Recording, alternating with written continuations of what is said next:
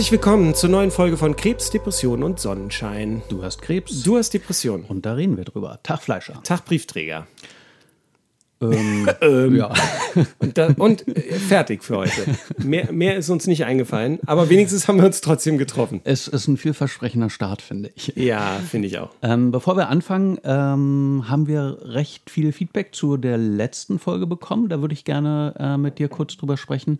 Aber ich würde dem noch eine Sache vorherstellen. Wir haben ja diese Trigger-Warnungsgeschichte so ein bisschen an den Nagel gehangen. Ja. Und jetzt hat aber eine Freundin von mir, die liebe Nora, ganz herzliche Grüße, ähm, mir eine Nachricht dazu geschickt, die eigentlich so mein, mein vages Unbehagen damit perfekt in Worte gefasst hat. Die lese ich mal kurz vor. Also äh, dein Unbehagen damit, dass wir das äh, Dass wir so das- ad acta gelegt Genau, haben. genau. Okay. Also ich war, wir haben die Diskussion ja geführt. Ich will sie auch nicht jedes Mal neu führen, das führt ja zu nichts. Aber ähm, ich, also ich lese das einfach mal vor. Sie hat geschrieben, für mich ist es so, dass bei denen, die von den Themen betroffen sind, oft eine Ambivalenz da ist. Also einerseits ein Sog zu den schwierigen Themen, andererseits das Wissen, dass man es manchmal lieber vermeiden sollte. So ist das jedenfalls bei mir. Deshalb helfen mir Triggerwarnungen eventuell dann doch nochmal rechtzeitig auszusteigen. In diesem Sinne lieber eine Warnung mehr als eine weniger. Und das ist eigentlich auch genau das, was ich von mir selber kenne, dass ich weiß so, das tut mir gerade nicht gut, aber eben, es gibt auch so einen komischen Sog manchmal dahin.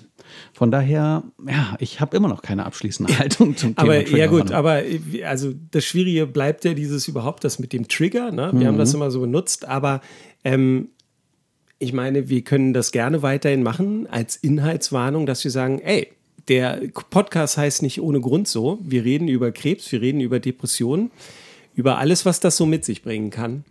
Und äh, das kann auch sein, dass wir über Sachen reden, die für dich schwer zu ertragen sind. Ja, naja, eben, du hattest ja dann eine ganz gute Zwischenlösung, so Achtung, der Inhalt kann nahe gehen. Ja. Das war ja eine ganz elegante Na, Zwischenlösung. dann nehmen wir das äh, wieder so rein, ja. Also hört einfach, äh, ja, hört einfach auf euch selber. Aber ja, klar, wir wissen ja, wir, wir müssen das ja auch immer so, äh, wir wissen ja selber immer nicht, wohin wir uns so bewegen, ne? Genau. Und wenn wir nicht ähm, schon von vornherein sagen, wir reden heute über das Thema Tod, Sterben, ähm, dann äh, finde ich es auch ein bisschen schwierig. Ne? Das heißt, äh, es ist halt wirklich so, schaut einfach, es können halt Themen äh, kommen, die vielleicht nicht für jeden gut zu ertragen sind. Passt auf euch auf. Ich habe ich hab auch noch mal gedacht, also wenn, wenn man mit Depressionen jetzt nicht so viel am Hut hat, dann ist das vielleicht von außen eine sehr merkwürdige Diskussion. Ähm, aber man kennt das ja vielleicht, auch wenn man nichts mit der Thematik zu tun hat, so ein bisschen, dass man, dass man, weiß ich nicht, einen Horrorfilm guckt oder einen krassen Thriller oder so. Und da kann man sich ja auch fragen, warum macht man das? Warum, warum möchte man sich gruseln, ängstigen, erschrecken? Das ist ja eigentlich keine Entspannung. Und trotzdem gibt es halt äh, unterschiedlich stark ausgeprägt so einen Hang zu sagen, doch, ich möchte mir das jetzt aber angucken. Und das ist bei Depressionen halt eben ein bisschen so ähnlich, nur auf eine ungute Art und Weise. Na, vor allem, vielleicht kennt es sogar jemand, dass man so denkt, so, ähm, ah, irgendwie habe ich ja doch ah, Lust, ich habe mal Lust wieder auf einen Horrorfilm und in der Mitte des Films stellt man fest, das war keine gute Idee. Genau. Und äh, vielleicht ist das hier eben damit irgendwie vergleichbar. Ich glaube, das kennen einige zumindest Ja, das könnte ich mir auch als vorstellen. solches. So, dann haben wir zwei Nachrichten bekommen auf Instagram, auf die ich gerne kurz eingehen würde. Bei der einen musste ich sehr schmunzeln, über mich wohlgemerkt, nicht über die Nachricht. Mit der fange ich mal an. Du kannst ja dann die andere vorlesen, die du mir auch nochmal geschickt hattest. Und zwar hat uns eine Hörerin geschrieben, kurzes Gefühl der Seelenverwandtschaft mit einem Fremden heute beim Podcast hören. Captain Nemo war meine erste große Liebe und hat mich nie wieder losgelassen. Nicht depressiv, nur introvertiert. Danke für die Anregung, das Buch mal wieder hervorzuholen und zum etwa 35. Mal zu lesen. Und da musste ich schmunzeln, weil ich in der Folge ja noch gesagt habe, dass Lesen ja etwas ist, was man mit sich alleine macht. Aber das ist natürlich auch Quatsch. Also eben, die Liebe zu Geschichten und zu Figuren kann einen ja auch verbinden. Siehe das Harry Potter-Fantum oder natürlich der Herr der Ringe oder so.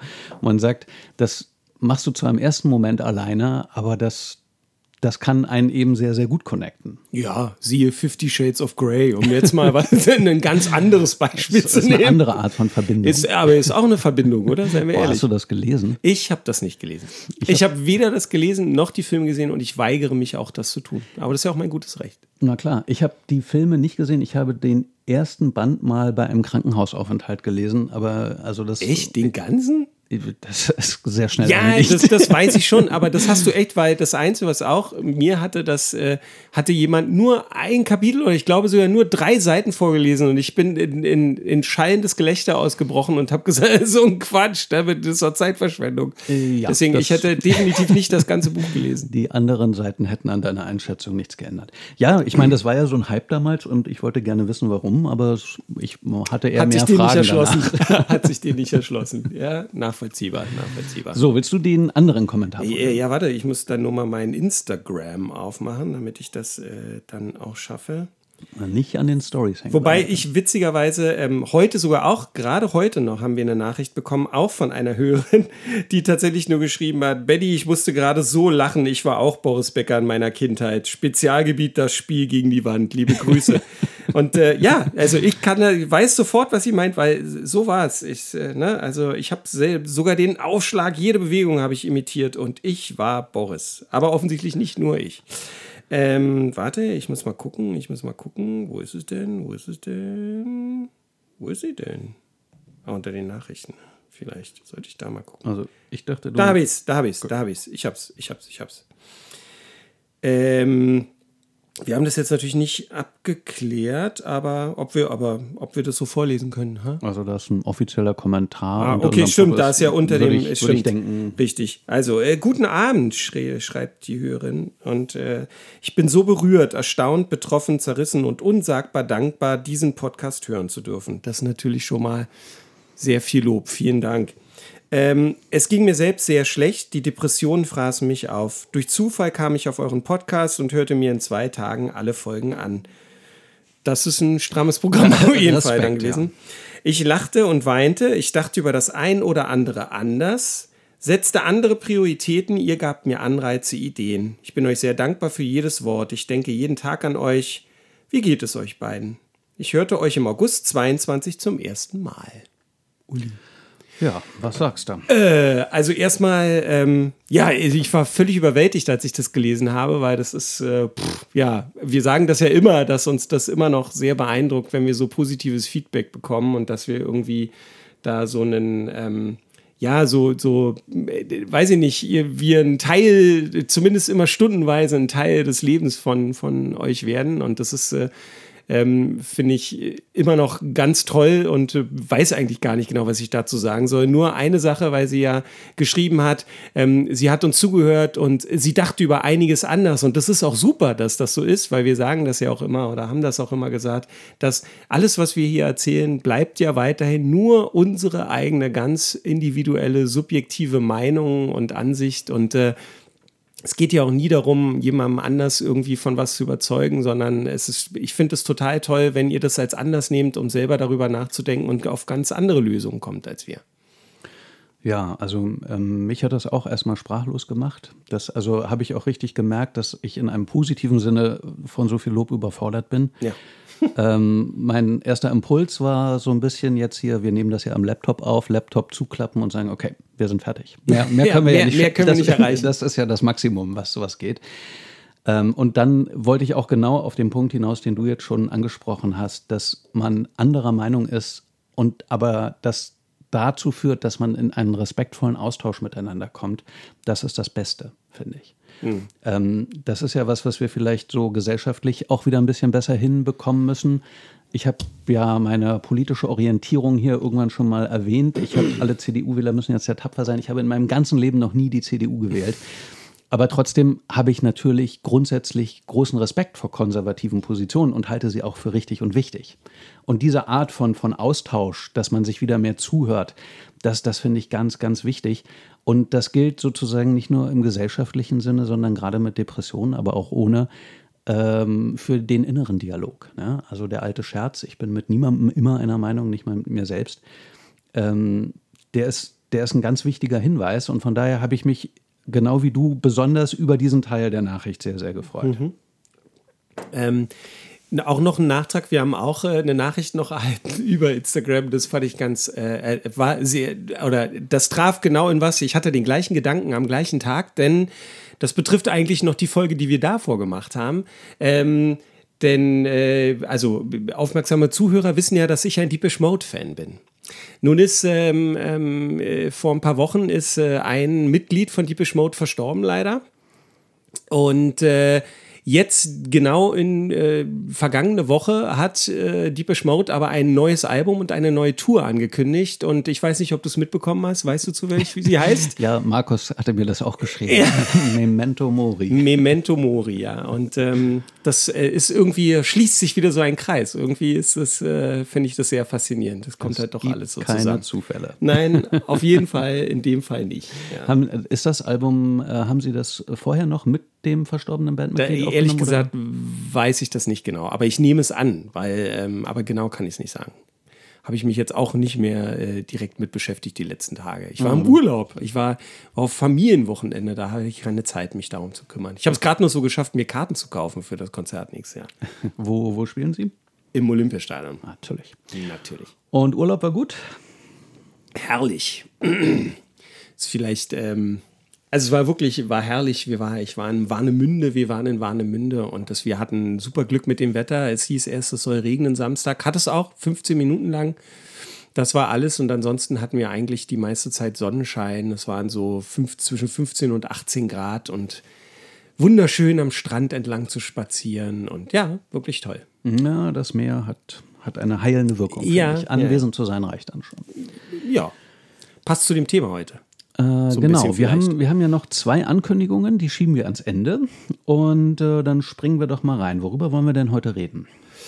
Ähm, wir hatten ja äh, gesagt, unter anderem aufgrund äh, Nachfragen auch zu der Udo-Folge und so, ähm, das war nochmal so der Anlass zu sagen, wir wollten darüber sprechen, was uns ähm, so im Alltag tatsächlich äh, hilft, also wir sagen mal so ganz, ganz praktisch hilft, vielleicht die schönen Seiten zu sehen oder überhaupt etwas als schön wahrzunehmen, was wir da machen, was vielleicht auch wieder in Richtung Glück geht. Also was sind die Momente oder die Sachen, die uns Glück bescheren oder die wir als Glück empfinden? Richtig? Okay. Ja, also ich hatte, ähm, also es gibt ja so ab und an eine Folge, wo ich mir ein paar Notizen und Gedanken mache. Das ist heute so eine. Ich habe so ein bisschen versucht, weil ich hatte das Gefühl, über Glück haben wir eigentlich schon eine Menge gesagt. Ja, fand äh, ich auch. Und ich, ich wollte jetzt das nicht alles nochmal wiederholen, das ist ja auch langweilig. Ähm, und habe so ein bisschen versucht, für mich mal äh, zu skizzieren, was, was mir konkret hilft im Alltag, auch wenn es mir schlecht geht oder was ich versuche für Haltungen zu kultivieren, damit ich gar nicht erst in so schlimme Phasen abrutsche, was natürlich nicht immer klappt, aber der Weg ist das Ziel. Ähm, ja, so eine Mischung. Du hattest ja auch vor zwei Folgen gesagt, dass Udo da noch eine Frage hatte, glaube ich, oder vor drei, weiß ich schon gar nicht mehr. Ja, ja, ja. Die, wo ich dann die, gesagt habe, ach, sag doch noch mal die Frage und du sagtest, nee, das wäre jetzt blöd, dann ähm, Genau. Dann ähm, ist jetzt doch vielleicht der gute Zeitpunkt. Das ist vielleicht als Einstiegsfrage, wobei wir das, glaube ich, auch schon, wir haben das witzigerweise gerade am Anfang schon äh, unbewusst ein bisschen besprochen, denn die Frage war, also da ging es ja um Glück und da ging es unter anderem darum, also die direkte Frage war, ob wir es als Glück empfinden oder glücklich darüber sind, dass wir halt äh, zum Beispiel diesen, wirklich diesen Podcast machen und was wir damit auch erreichen. So. Ähm, also ob wir darüber glücklich sind, dass wir diesen Podcast haben und wie die Wirkung davon ist. Das war die Frage. Okay. Hm.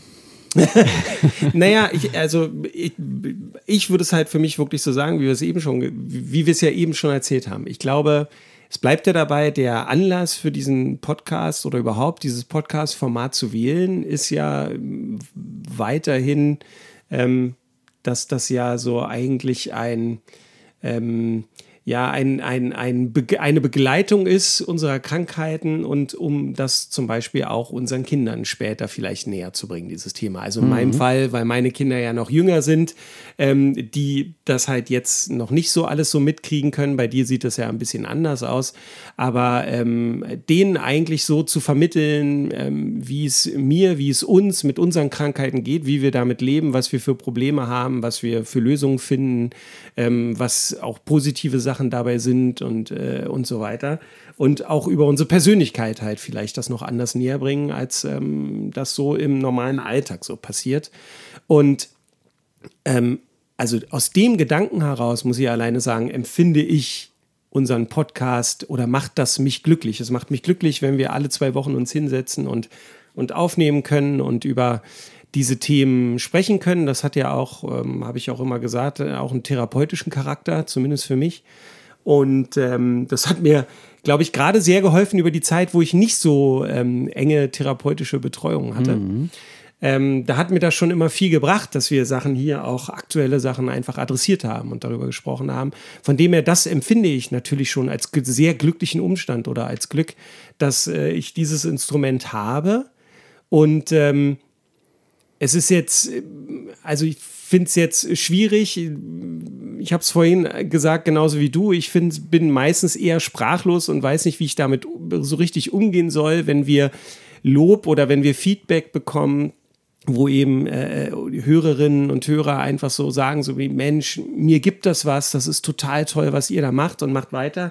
Es macht mich dann glücklich, das zu hören, tatsächlich, dass irgendwie das auch für jemand anderen einen Effekt hat und nicht nur für mich. Ähm, auch wenn das weiterhin nicht der erste Antrieb ist.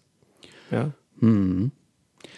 Also ich würde sagen, im Sinne des Fragestellers ja, aber ich habe ja auch schon ausgeführt, dass Glück für mich ein bisschen was, bisschen was anderes bedeutet und in dem Sinne nein. Glück, Glück, hat ja was, also hat für mich etwas mit Zufall zu tun. Ähm, und und du meinst, äh, unser Podcast ist halt gar kein Zufall. das nee, also ich meine der Gesprächsverlauf, aber nee, ich habe, ähm, also es macht mich sehr zufrieden. Ich mache das gerne und ich freue mich, dass äh, wir beide so viel Spaß dabei haben. Ich freue mich, dass andere Leute uns gerne zuhören. Äh, ich freue mich über das Feedback und die Gedanken anderer Leute. Ähm, aber Glück äh, ist das ist für, für mich ist, ist für mich einfach was anderes, auch was was kurzes. Auch das habe ich gesagt, dass ich ich kann einen Moment lang glücklich sein, aber das, das lässt sich nicht über Stunden aufrechterhalten und das ist auch gut so, weil dann würde es ja seinen Wert verlieren. Mhm. Ähm, also klares Jein. Aber mhm. ich, ich vermute mal, dass der Fragesteller das so gemeint hat, wie ich es Ja, ich glaube auch, auch das ist halt so dieses, also zufrieden oder äh, Zufriedenheit oder Glück, glücklich, ja, glücklich zu sein mit etwas setzt man vielleicht oftmals gleich, so als solches. Mhm. ist wahrscheinlich in, in ähm, ja, ähnlich gemeint, sozusagen. Ja, als Wortfetischist wurde ich ja jetzt ja, schon Ja, ich weiß, enttarnt. ich weiß, ich weiß, aber. Ähm, ich habe übrigens neulich als Vorschlag irgendwo gelesen, dass man doch mit seinen Eltern äh, sich mal hinsetzt und ein Video-Interview macht. Also mhm. reicht ja einfach mit dem Handy, weil Eltern sind ja leider nicht für immer da. Und äh, dass man dann eben sozusagen, was wir jetzt hier in der langen Fassung für unsere Kinder machen, dass man das vielleicht ein bisschen in der Kurzfassung äh, mhm. hat und sagt, erzähl doch mal, was, was war dir wichtig im Leben? Was war das Verrückteste, was du gemacht hast? Wovon hast du geträumt? Was ärgert dich? Was macht dich unglücklich? Was besorgt dich? Dass man irgendwie nochmal in den eigenen Worten der Eltern ein Zeitdokument hat, was, was man dann später sich nochmal anschauen kann. Das fand ich eine ganz schöne Idee. Ja, auf jeden Fall. Und eben, gerade wer sagt aber, Video finde ich dann komisch oder dass da habe ich das Gefühl, ich kann mich nicht, na, ne, also ich fühle mich da zu sehr beobachtet als solches. Für den ist vielleicht eben diese Variante, so wie wir es machen, dann die richtige, das genau. einfach aufzuzeichnen. Genau, einfach ein halt nicht auf Aufnahme wie, genau. beim Handy drücken, das auf den Tisch legen und dann losplaudern. Genau. Kann man ja auch zweimal machen oder so. Ne? Das, also ich, ich vor meinem geistigen Auge hätte dann schon wieder so einen Perfektionsanspruch mit sehr guter Ausleuchtung und so. Das ist natürlich, das ist natürlich Quatsch. Es geht um die Erinnerung und um den Eindruck. Es wird keiner später sagen, hey, was war denn das für ein Licht da? Was habt ihr denn da, was für ein Licht habt ihr denn da aufgenommen? Ah, du würdest das tun, aber ja, sonst kein anderer. Wahrscheinlich. Okay. Ähm, ja, dann gehen wir doch da aber mal weiter. Also ich hatte Michi, ähm, die ja unser nächster Gast sein soll, hatte mich auch mal per WhatsApp gefragt. Ich, ich habe das jetzt leider auf die Schnelle nicht gefunden, aber der, der Geist der Frage war ja so, woran merkt ihr, dass es euch gerade nicht gut geht?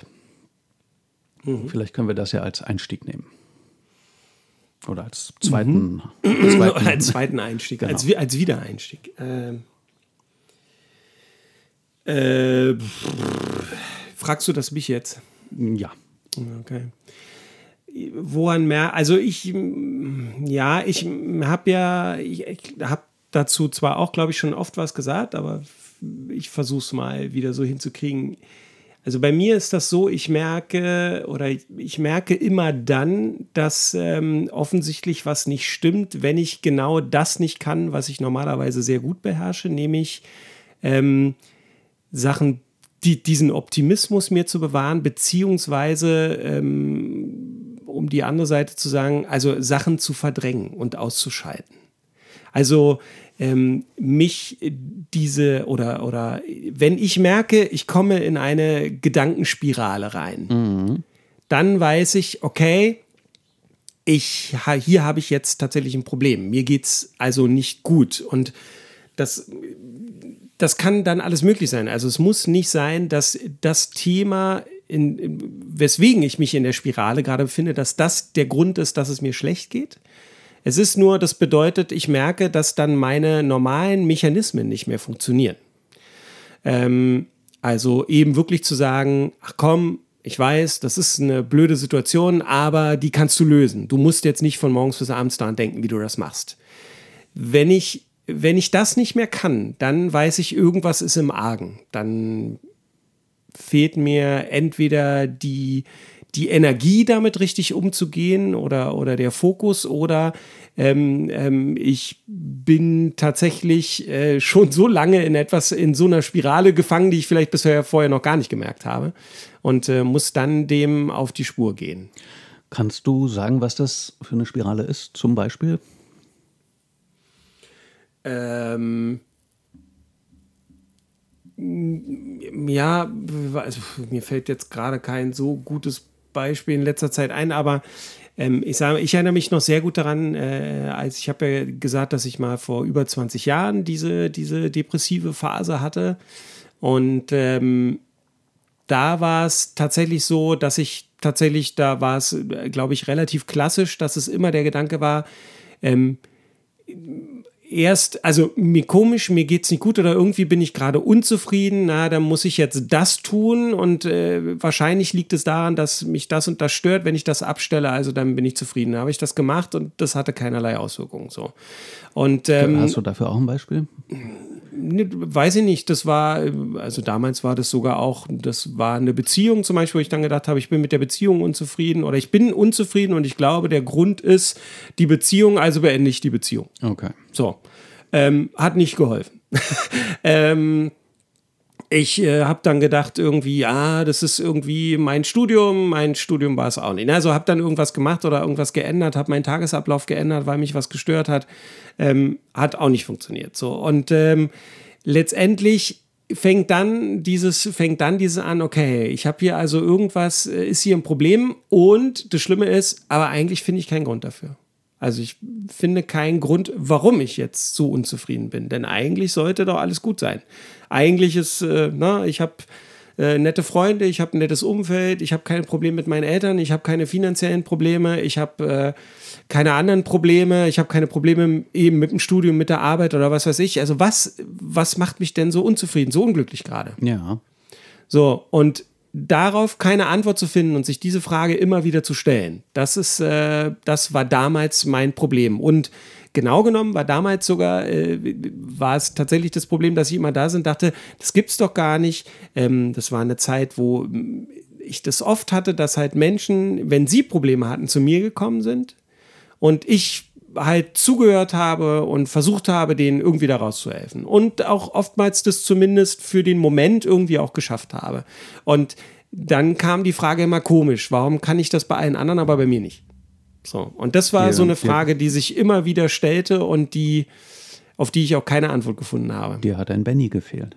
Mir hat ein Benny gefehlt, offensichtlich. Und ähm, also das war das. Ich bin eigentlich daran verzweifelt, dass ich äh, gesagt habe, komisch, ich kann allen anderen irgendwie was geben, aber mir selber kann ich nichts geben und ich weiß gerade nicht, wo ich mir das woanders holen soll. Und das war tatsächlich so eine Spirale, die lief, die lief dauernd ab. Mhm. Ja.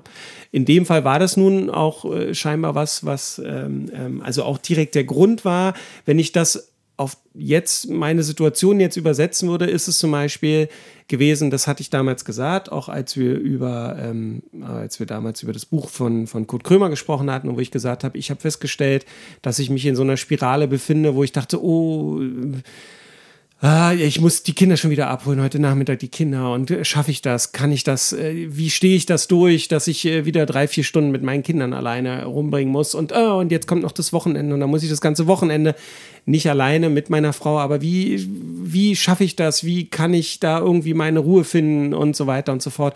Und das, wenn ich mir diese gleiche Frage immer wieder stelle, dann ohne irgendwie das Gefühl zu haben, ich komme zu einem Punkt oder ich kann mal was versuchen oder äh, ich komme da irgendwie weiter, dann ist das ein Problem. Dann weiß ich, jetzt habe ich ein Problem. Okay, aber dann ist es natürlich auch schon ziemlich eskaliert, Weit. ne? Richtig, Also ich habe, ähm, hm. okay, wir, wir wollen ja eigentlich darüber reden, wie, Wie was uns das lösen. hilft. Genau. ähm, ich ich sage auch trotzdem nochmal, ich glaube, ich hatte das auch schon mal erzählt. Ich merke das selber oft gar nicht. Also ich habe oft, ist es Ari, meine Frau, die dann kommt und sagt, warum bist du denn gerade so aggressiv? Äh, Weil ich dann so eine innere Anspannung habe, die ich vielleicht gar nicht richtig spüre selber oder dass ich eben sehr müde bin. Ich merke das häufig eher, äh, wenn, ich, wenn ich aus dieser Zone wieder raus bin und merke, dass ich die letzten Tage irgendwie so ein bisschen wie geschlafwandelt bin. Und ähm, so eine Spirale kenne ich auch. Ich entsinne mich an eine Situation, da bin ich gerade einen Halbmarathon gelaufen. Und meine, meine Gedanken gingen irgendwie so, ja, ich manchmal verstehe ich die Welt einfach nicht und ich habe das Gefühl, die Welt versteht mich auch nicht. Und dann geht das so ein bisschen drumherum und dann verdichtete sich das, bis nur noch diese beiden Gedanken übrig blieben. Ich verstehe die Welt nicht und die Welt versteht mich nicht. Ich verstehe die Welt nicht und die Welt versteht mich nicht. Und dann merkte ich auch richtig, wie das Laufen körperlich immer schwieriger wurde, weil mein Kopf einfach sich in dieser Negativspirale befand. Und äh, ich hatte dann einen Unterbrechergedanken gefunden, der in dem Fall war, aber Ari liebt mich und vielleicht ist das auch alles, was ich wissen muss. Und das ist aber dann eben schon sehr, sehr fortgeschritten. Also wenn, wenn Gedankenspiralen auf so einem Niveau sind, dann, dann sieht das wirklich nicht mehr so gut aus. Äh, von daher schauen wir uns doch jetzt mal an, wie wir uns im Alltag so aufstellen, dass es erst gar nicht dazu kommt und was wir machen, wenn es doch dazu kommt. Äh, ich bin allerdings schon wieder bereit für eine zweite Tasse Kaffee. Irgendwie sind deine Tassen so klein. okay, dann machen wir erstmal kurz einen Kaffee.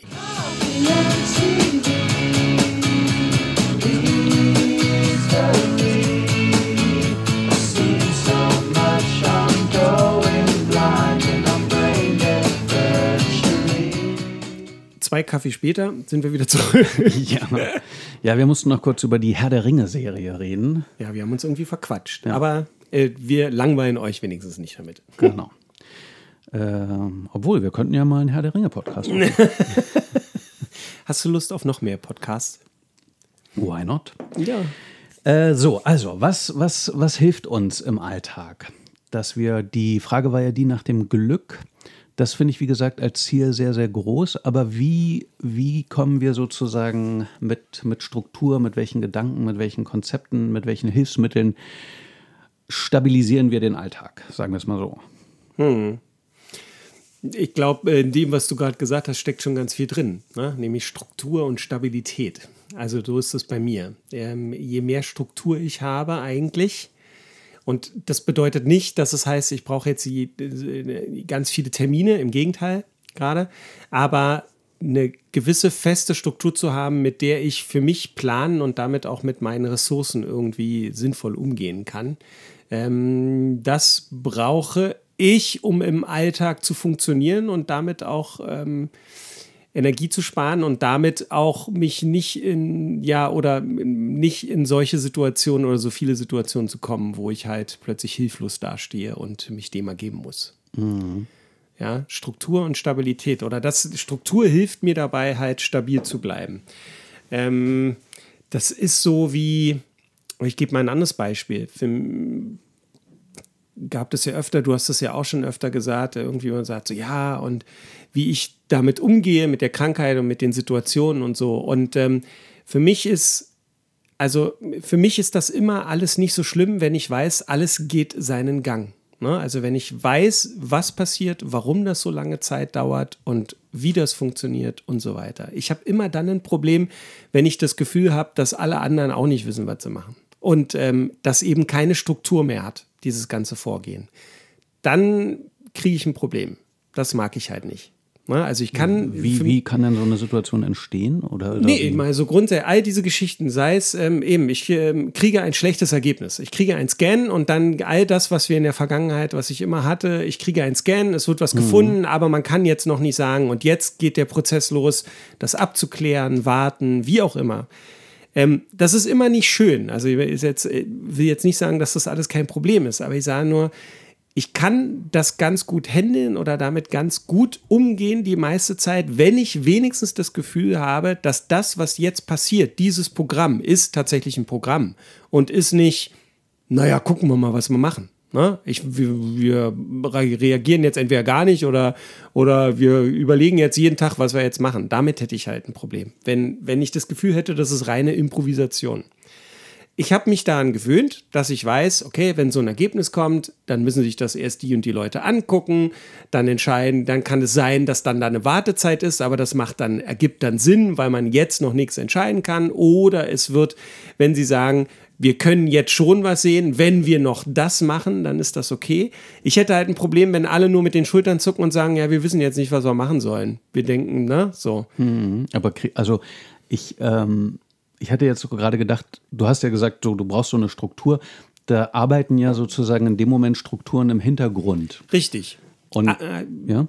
ja, da arbeiten Strukturen im Hintergrund, die ich nicht beeinflussen kann. Das ist mhm. richtig. Aber ich kann mit dem Gedanken leben, dass andere diese Struktur bedienen, die es da gibt, ja. und danach dieser Prozess läuft und funktioniert.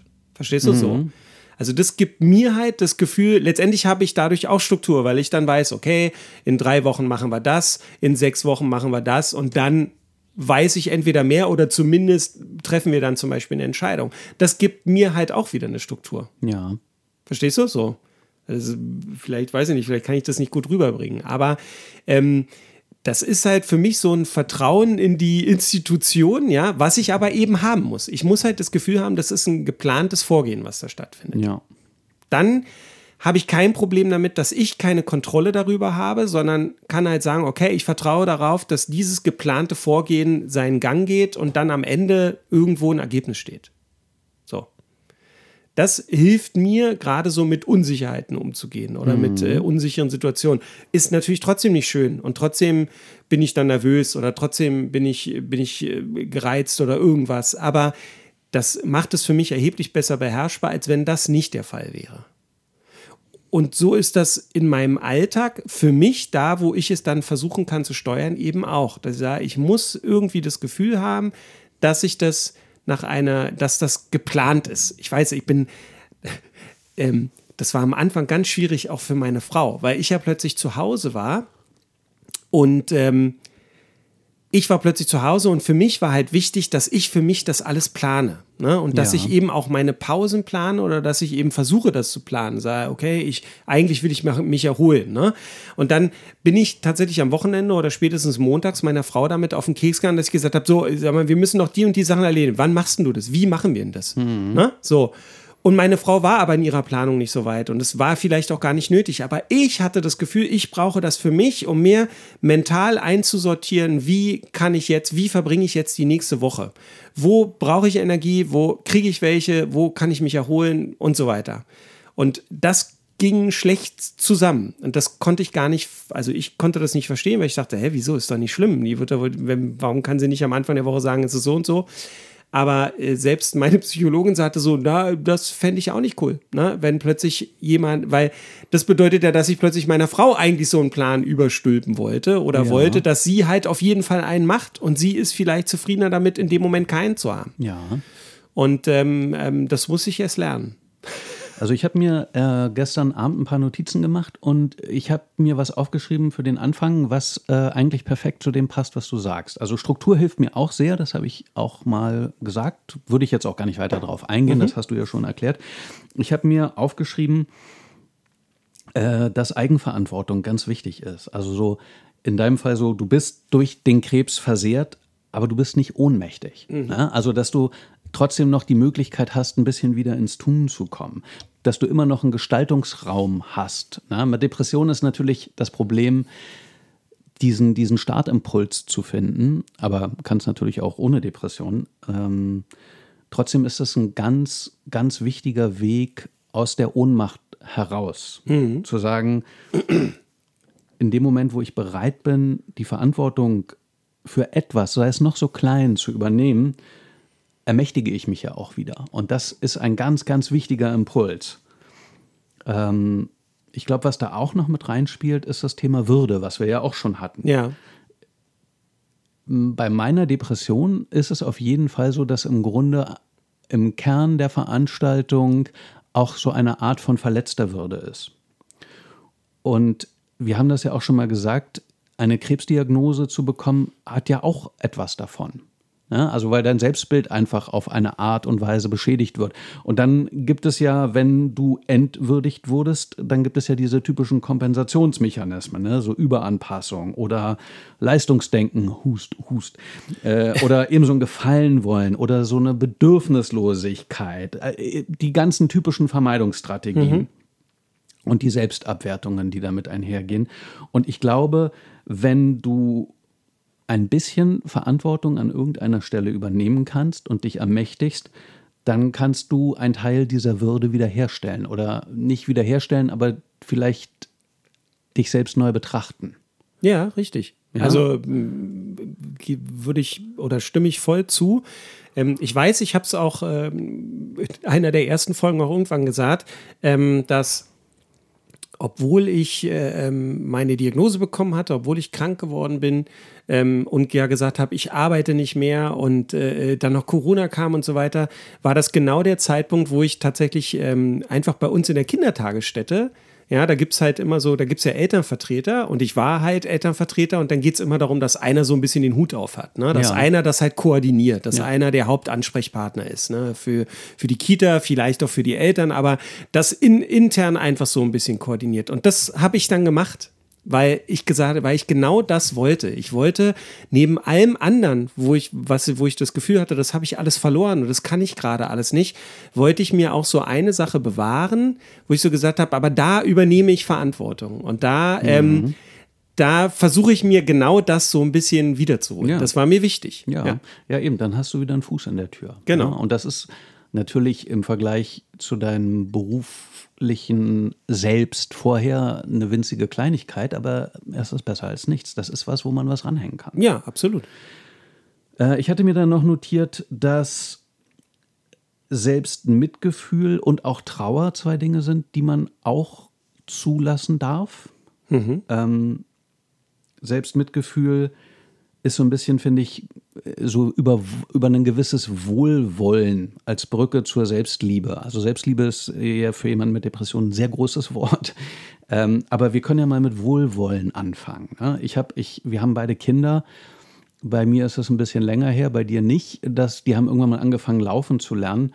Und du beobachtest sie dabei und du tust das voller Wohlwollen. Ne? Du siehst so, ja, die fallen immer wieder hin, die stehen immer wieder auf, bis sie es können und ähm, sich selbst auch diesen, diesen Raum zu geben, zu sagen, ja, okay, das hat jetzt heute nicht so super geklappt oder du hast dir was anderes vorgestellt, aber du stehst wieder auf und versuchst es nochmal. Mhm. Das, das finde ich ganz wichtig und ähm, das ist auch was, was, also erst wollte ich sagen, das ist sicherlich bei Depressionen stärker, aber das ist totaler Quatsch. Das ist bei Krebs vielleicht sogar na, mindestens genauso wichtig, wenn nicht noch wichtiger, auch einer gewissen Trauer Raum zu geben und zu sagen, ja, das ist auch traurig, was mhm. da passiert ist oder was, was die Diagnose ist. Und zu sagen, Trauerarbeit ist Arbeit, die braucht Zeit und Energie und da muss man aber auch ein bisschen durch. Ja. Ja, um das hinter sich zu lassen, denn sonst schleppst du das halt die ganze Zeit so mit dir mit. Hattest du da so eine bewusste Phase oder ist das was, was so, ja, mitgelaufen ist oder? Na, Bist du noch mittendrin oder? Na, mittendrin vielleicht nicht mehr, wenn dann, wenn dann eher am Ende, weil also ganz abgeschlossen, glaube ich, habe ich das auch nicht. Das, das wäre, da würde ich mir, glaube ich, in die Tasche lügen. Aber ähm, es ist sicherlich so, dass, ähm, das habe ich ja auch immer gesagt, dass ich habe unter ganz oder ganz viel darunter eben gelitten, unter all den Sachen, die ich nicht mehr konnte. Oder alle, ne, so, oder was, wo ich so denke, so, ah, das kann ich alles nicht mehr, das geht nicht mehr, das, das, das will ich nicht mehr und das funktioniert nicht mehr. Und darunter habe ich ganz lange sehr stark gelitten. Mhm. Und ähm, das war letztendlich diese Trauer, ne? also dem nachzutrauern, was ich vorher hatte, ne? weil lange man noch gesund war oder zumindest dachte, dass man gesund ist und normal funktionierte. Und ähm, das kann ich mittlerweile sehr, sehr viel besser oder als solches akzeptieren. Das ist nicht immer so. Ich finde es auch nicht immer, na, das heißt ja immer nicht, dass man das alles ganz toll findet. Aber ich kann das sehr viel besser akzeptieren als früher. Und auch als, ähm, ja mittlerweile eben einfach als gegeben und als normal ansehen, dass ich eben sage, nee, das ist halt so. Und wenn ich mich hier rausziehen muss oder so, dann ist das auch nicht schlimm. Ne? Und dann mache ich das jetzt einfach. Und dann ist es nichts, wofür ich mich schämen muss oder wo ich ein schlechtes Gewissen haben muss, sondern das ist jetzt einfach so. Also ich glaube, da habe ich, bin ich sehr, sehr weit gekommen, aber ich würde, wie gesagt, lügen, wenn ich sagen würde, das ist überhaupt kein Problem mehr und es gibt da nie Momente, wo ich da äh, irgendwie noch was nachtraue oder so. Nee, das ist, glaube ich, auch äh, sehr viel verlangt. Aber es ist so ein bisschen, finde ich, wie wenn ein geliebter Mensch von uns geht, dann ist es ja äh, völlig normal und in Ordnung und auch gesellschaftlich akzeptiert, äh, dass man eine Zeit der Trauer hat. Hm. Und das, das in einem, in einem kleineren Rahmen oder in einem anderen Rahmen, kleiner muss er ja gar nicht unbedingt sein, ist das eben auch wichtig für, für solche einschneidenden Erlebnisse. Hm, absolut. Ähm, ich glaube, was, was mir auch immer ganz wichtig ist, ist der Gedanke, es gibt keine Abkürzung. Also für mich dauert das oft alles viel zu lange. Aber halt zu sagen, ja, aber es dauert so lange, wie es dauert. Ich kann versuchen, so aktiv, wie es mir möglich ist, daran mitzuarbeiten, das zu gestalten, auch die Trauerarbeit oder den, den ganzen Prozess. Aber auch immer wieder zu sagen, ja, das ist eine lange Reise, das ist so. Hm. Ja, es ist dieses, ähm, also ich weiß, du, du hast am Anfang gesagt, bei dir ist Akzeptanz wichtig. Ne? Ja. Also du musst halt die Krankheit akzeptieren. Und ich habe natürlich immer gesagt, ich kämpfe gegen diese Krankheit. Ich tue was, also ich tue alles, was ich dagegen tun kann, um mhm. halt den Worst Case abzuwenden. Aber trotzdem spielt dann natürlich Akzeptanz eine ganz wichtige Rolle. Einfach mhm. zu akzeptieren, dass das halt so ist und auch diesen Kampf zu akzeptieren oder eben einfach mal ähm, zu merken und sagt, okay, das kann ich tun. Aber es gibt halt Sachen, die kann ich nicht tun. Die, da kann ich auch nichts machen, sondern das muss ich einfach akzeptieren, dass das so als Nebenwirkung oder als, als äh, Beieffekt einfach da ist. Damit, damit ähm, muss ich halt trotzdem äh, leben lernen, sozusagen. Das gibt ganz viel also wenn man das schafft, dann gibt einem das ganz viel Kontrolle, finde ich, wieder zurück. Mhm. Ja, und, und Würde es, auch. Ja, und es gibt Würde zurück, genau, richtig. Und es gibt auch ähm, letztendlich dadurch auch Energie zurück, weil ich halt eben nicht die Energie darauf verschwende, mir andauernd den Kopf darüber zu zerbrechen, wie ich mit etwas umgehen kann, was ich gar nicht mehr beeinflussen kann, was ich gar ja, nicht machen kann. Das ist ein ganz wichtiger Punkt, dass man eben Energie freisetzt, um konstruktiv zu arbeiten, statt ja. zu grübeln.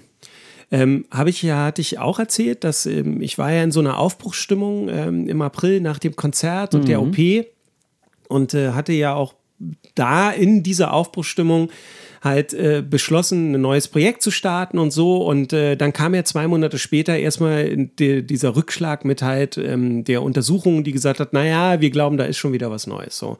Und da, hab, da in dem Moment habe ich richtig gemerkt, wie mir also wie ich ganz viel Energie wieder verloren habe, dadurch, dass ich eben, dass ich eben schon wieder da drin war und dachte, ja Mist, jetzt, jetzt hast du doch wieder einen, hast wieder einen von Latz geknallt bekommen mhm. und jetzt mhm. lohnt sich das überhaupt, ne? Also ganz schlimm ist, äh, lohnt es sich überhaupt jetzt Energie in dieses Projekt zu stecken, weil Ne, ich weiß, wenn jetzt was Schlechtes rauskommt, kann ja sein, dass das total vergebene Liebesmühe ist. Das hat mich so viel Energie gekostet. Mhm. Und wenn ich in, also ich wünsche mir jetzt auch im Nachhinein, dass ich auch in dem Moment einfach gesagt hätte, ja Mist, dann ist das halt jetzt so, spielt keine Rolle. Mach einfach weiter, aber irgendwo sind ja auch Grenzen. Also man, ja, und vielleicht musstest du auch einmal in dieses Loch fallen, damit du es beim nächsten Mal nicht mehr tust. Ja? Das, das jetzt ja. kannst du den Gedanken vielleicht anders mitnehmen. Ja, das mag sein. Und das hätte man sich gerne erspart, aber manche Dinge muss man halt auf die harte Tour lernen. Ich habe noch so ein paar ganz konkrete Sachen rausgesucht, ähm, die ich jetzt einfach mal mit dir auch so ein bisschen durchgehen kann, außer du sagst, nee, alles ja. gut. Ähm, ich habe das auch ein bisschen recherchiert. Was ich jetzt sage, ist tatsächlich wissenschaftlich fundiert. Ja? Oh. Also das, das funktioniert alles nachweislich. Ähm, Trotzdem muss man natürlich immer gucken, dass es grundsätzlich funktioniert, heißt ja nicht, dass es für jeden immer funktioniert. Ne? Also wenn, wenn du denkst, ah, interessant, vielleicht kann ich da was mitnehmen und dann merkst du, ja, schön, dass das Marcel hilft, mir überhaupt nicht. das ist natürlich immer gut möglich. Ja, beziehungsweise Umsetzung ist ja noch was anderes, als zu sagen, das könnte helfen. Ja, na ne? klar. na klar, manchmal ist ja auch die Idee sehr schön, aber halt eben als Idee und nicht als gelebte Praxis. Ähm, das, das Ziel bei einer Depression ist ja, ähm, so diese, diese festgefahrenen Denkmuster ein bisschen zu verlassen, zu entwirren, weicher und beweglicher zu machen. Und ähm, da gibt es etwas, was man in der Psychologie selbstdistanzierendes Selbstgespräch nennt.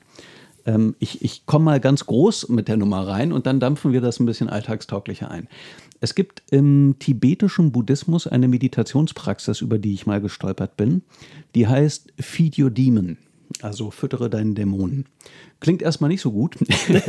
Was damit gemeint ist, ist, dass man, äh, also die nennen das Meditation, ich würde das eher eine Visualisierung nennen. Also einfach die Augen zumachen und sich vorstellen, dass man seinen inneren Dämonen äh, mit sich mit dem an den Tisch setzt und sich mal unterhält. Und ich habe ja, ähm, um ein alltagstaugliches Beispiel losgelöst, grundsätzlich losgelöst von Depressionen zu nehmen, was natürlich trotzdem viel mit meiner Depression zu tun hat, das wäre halt eben so dieses Gefühl, dass ich eigentlich nie irgendwo genüge.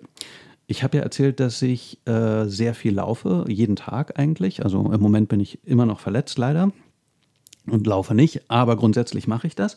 Und das ist ja eigentlich eine große Sache. Also eben, ich bin Marathon gelaufen, ich wollte sogar diesen Ultramarathon laufen. Ich laufe ja wirklich viel und es tut mir gut und das könnte ja so für sich stehen. Aber dann passieren so Sachen. Ich habe neulich gelesen, dass Wiegald Boning, der Komiker, mhm, ja. wobei nur mit Komiker, das ist ja ein bisschen reduziert auf sein Gesamtschaffen. Aber ich ja glaube, Wiegald Boning kennen wir. Ja, genau. Mhm. Ähm, dass der auch ein fanatischer Sportler ist und ja. dass der zum Beispiel mal ein Jahr lang jede Woche einen Marathon gelaufen ist. Ja.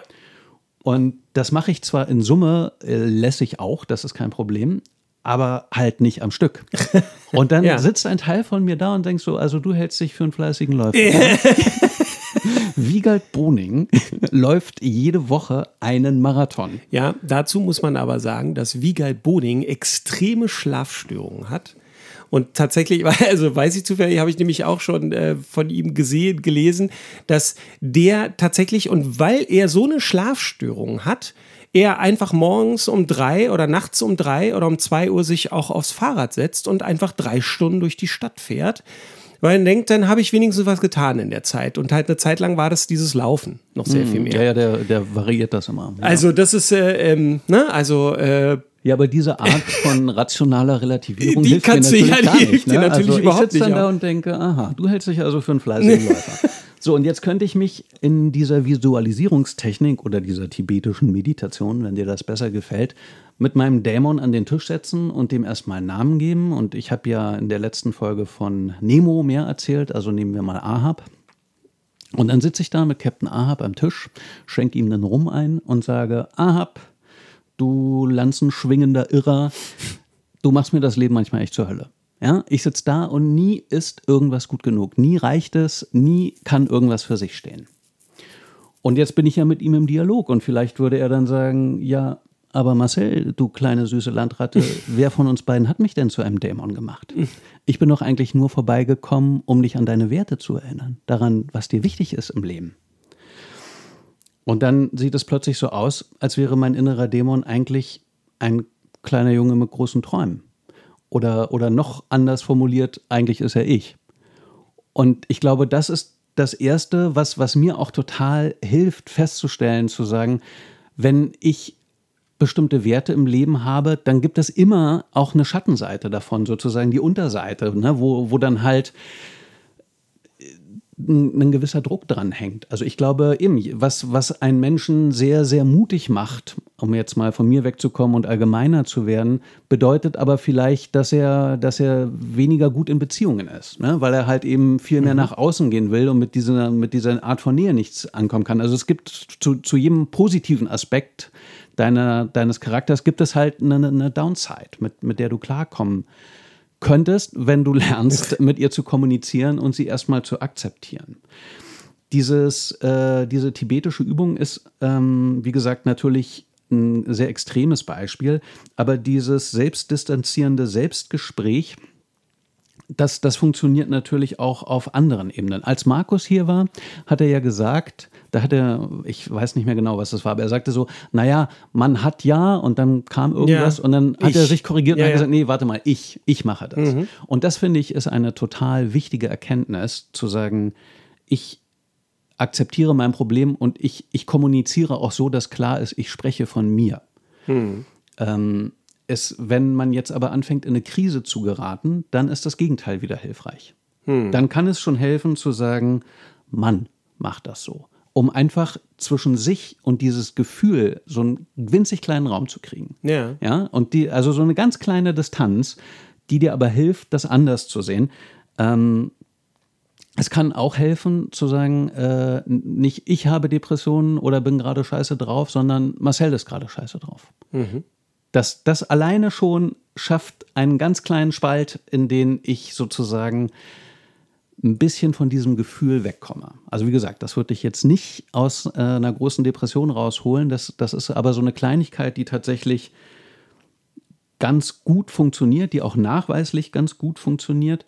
Ich habe, wenn es mir schlecht geht, dann denke ich immer, wir müssen uns Marcel als einen glücklichen Menschen vorstellen. Da muss ich ein bisschen lachen. Und äh, das bezieht sich auf Camus eigentlich, der gesagt hat, wir müssen uns Sisyphus als einen glücklichen Menschen vorstellen. Ähm, ihr erinnert euch, das ist der, Der Typ, der- arme Kerl, der immer einen Stein hochrollen muss. Und, der immer wieder runterrollt. Genau. Und Camus meinte aber, er müsse glücklich sein, weil er Sinn und Zweck seines Lebens sehr genau kennt. Während wir uns das halt erst erarbeiten müssen. Und ich denke dann eben immer, Marcel, wir müssen uns Marcel als einen glücklichen Menschen vorstellen. Und dann eben, dann habe ich eine, eine winzig kleine Distanz zu mir geschaffen. Der andere Trick in die gleiche Richtung ist, was, was angenommen, du würdest zu mir kommen und von der gleichen Situation berichten, dass es dir gerade nicht gut geht, dass du antriebslos bist oder dass du eben in so einer Gedankenspirale bist. Was würde ich dir dann sagen? Oder meinen Kindern? Oder was würdest du mir sagen? Also ich habe, ich, im Grunde wissen wir ja auch, was uns hilft. Ja. Ja, und es ist eben genau, was du vorhin meintest. Du warst eine Zeit lang Ansprechpartner für viele und konntest denen auch tatsächlich helfen. Warum klappt das bei dir nicht? Weil du auf deinen eigenen Rat nicht gehört hast. Aber du wusstest ja, was er sein würde. Wahrscheinlich schon. Ja. Also ich finde, dieses, diese Art eben, wie gesagt, selbstdistanzierendes Selbstgespräch, ein bisschen Abstand von sich und den eigenen Gefühlen zu bekommen Ja. das, das kann schon ganz viel machen. Das wäre sozusagen ein, ein erster Schritt.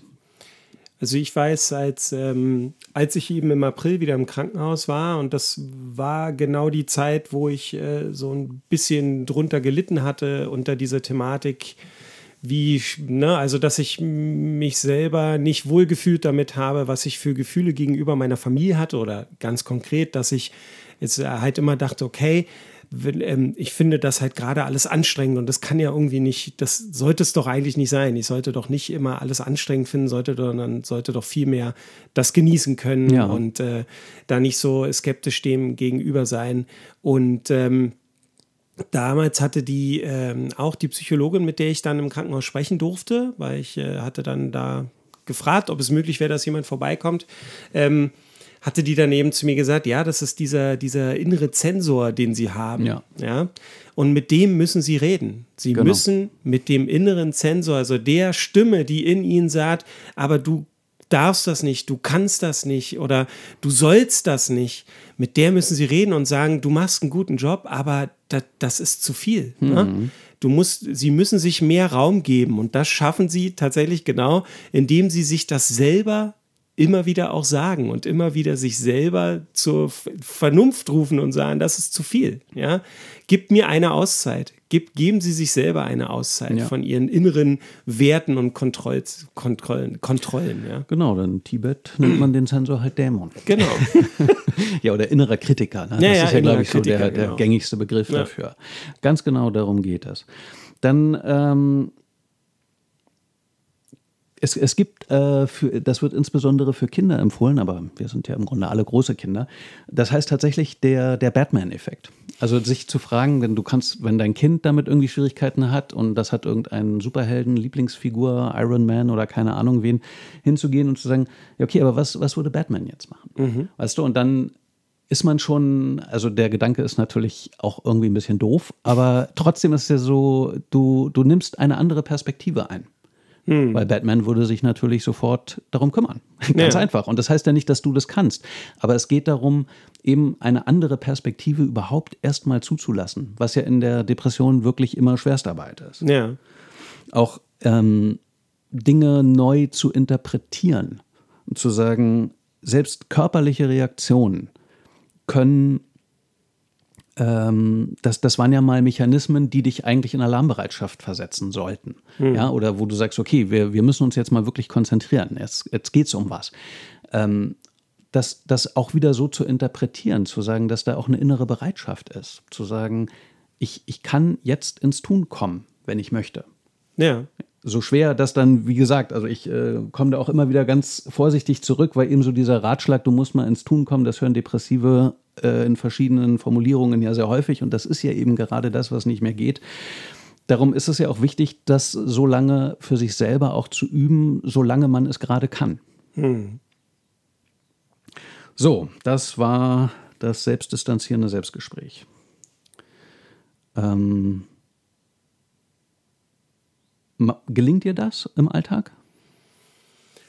Äh, manchmal besser, manchmal schlechter, aber grundsätzlich ähm, weiß ich, dass zum Beispiel äh, dieser Tipp damals, der hat mir einfach wirklich viel gebracht. Und was, also da habe ich das dann mal versucht so zu machen. Ja, und äh, oder bewusst äh, zu tun und äh, das funktioniert tatsächlich. Also für mich hat es funktioniert. Und was anderes, was ich noch gemerkt habe oder ähm, in den letzten Jahren gemerkt habe, deswegen habe ich ja auch immer gesagt, für mich ist diese Psychoonkologie so wahnsinnig wertvoll. Mhm weil ich einfach jemanden habe, wenn ich etwas sah, der zu mir zum Beispiel sagt, das ist aber ganz normal. Ja. Oder damit sind sie nicht alleine. Das geht anderen Menschen auch so. Also das heißt, dieser, der Abgleich mit der Realität und nicht immer nur dieses, was findet in mir statt, in meinem Selbstgespräch oder was habe ich für Vorstellungen davon, sondern der Abgleich mit meinem Umfeld, mit Freunden, mit äh, Vorbildern oder äh, Role Models, ja, irgendwie, dass man einfach sagt, wie ist das denn bei dir? Hm. Mich, ich habe ein Problem damit und ich habe das Gefühl, deswegen genüge ich dem nicht. Und es hilft unglaublich, wenn dann da jemand sitzt und sagt, aber das habe ich doch auch. Ich habe genau das gleiche Problem. Und auch ich muss damit irgendwie leben und finde es nicht schön. Oder ich löse das dann so und so. Das ist dann sogar noch besser, wenn vielleicht man sogar direkt den... Aber ich finde, es hilft unglaublich schon, einfach zu merken, das bin gar nicht nur ich. Oder ich versage hier gerade gar nicht, sondern das ist normal, dass man sich so fühlt oder dass das der Effekt von dem ist, was ich da kann oder nicht kann. Ja, also ähm, das finde ich unglaublich wichtig oder das hilft mir. Wahnsinnig gut. Das ähm, ist genau das, was ich mir als nächstes aufgeschrieben habe. Es tut mir leid. Nee, aber das, das ist doch großartig. Ich habe äh, das das ist für mich lange Zeit tatsächlich sehr, sehr schwer gewesen. Also so absurd es klingt, ich bin lange mit mir selber durch die Gegend gelaufen und habe gedacht, das ist eine Erfahrung, die nur ich mache. Kein oh. Mensch kennt das, kann das einschätzen, das passiert nur mir, das, das gibt es sonst nicht. Das ist, da bin ich der Erste und der Einzige. Und das ist natürlich totaler Quatsch. Ähm, und wie so häufig hätte ich es war damals auch nicht so formuliert, also weil eben auf einer rationalen Ebene war mir schon immer klar, dass das nicht der Fall ist, aber es fühlt sich halt trotzdem so an. Mhm. Und es war genau, was du gesagt hast, für mich wahnsinnig, wahnsinnig wichtig zu sehen. Ich bin aber nicht mal annähernd, auch nur in der vordersten Reihe der Leute, die so eine Erfahrung machen. Das ist, das ist auch etwas, was, was du ja hier im, im Podcast oft gesagt hast, auch Feedback, was ich zum Beispiel von Moppy öfter mal bekommen habe, zu sagen, ja, das kenne ich auch. Hm. Oder eben, dass Markus hier sitzt und sagt, äh, du, so sehr unterscheidet sich das nicht. Das meiste von dem, was, das meiste von dem, was du hier im Podcast erzählt hast, unterschreibe ich. Ja. ja das, das war tatsächlich für mich wie eine Rückkehr äh, in den Kreis der Menschen. Ne? Hm. Dass ich halt eben, man fühlt sich nicht so ausgeschlossen, sondern weiß, okay, das passiert anderen Leuten auch. Und dann kann man eben auch anfangen zu sagen, ah, und was hast du dann gemacht?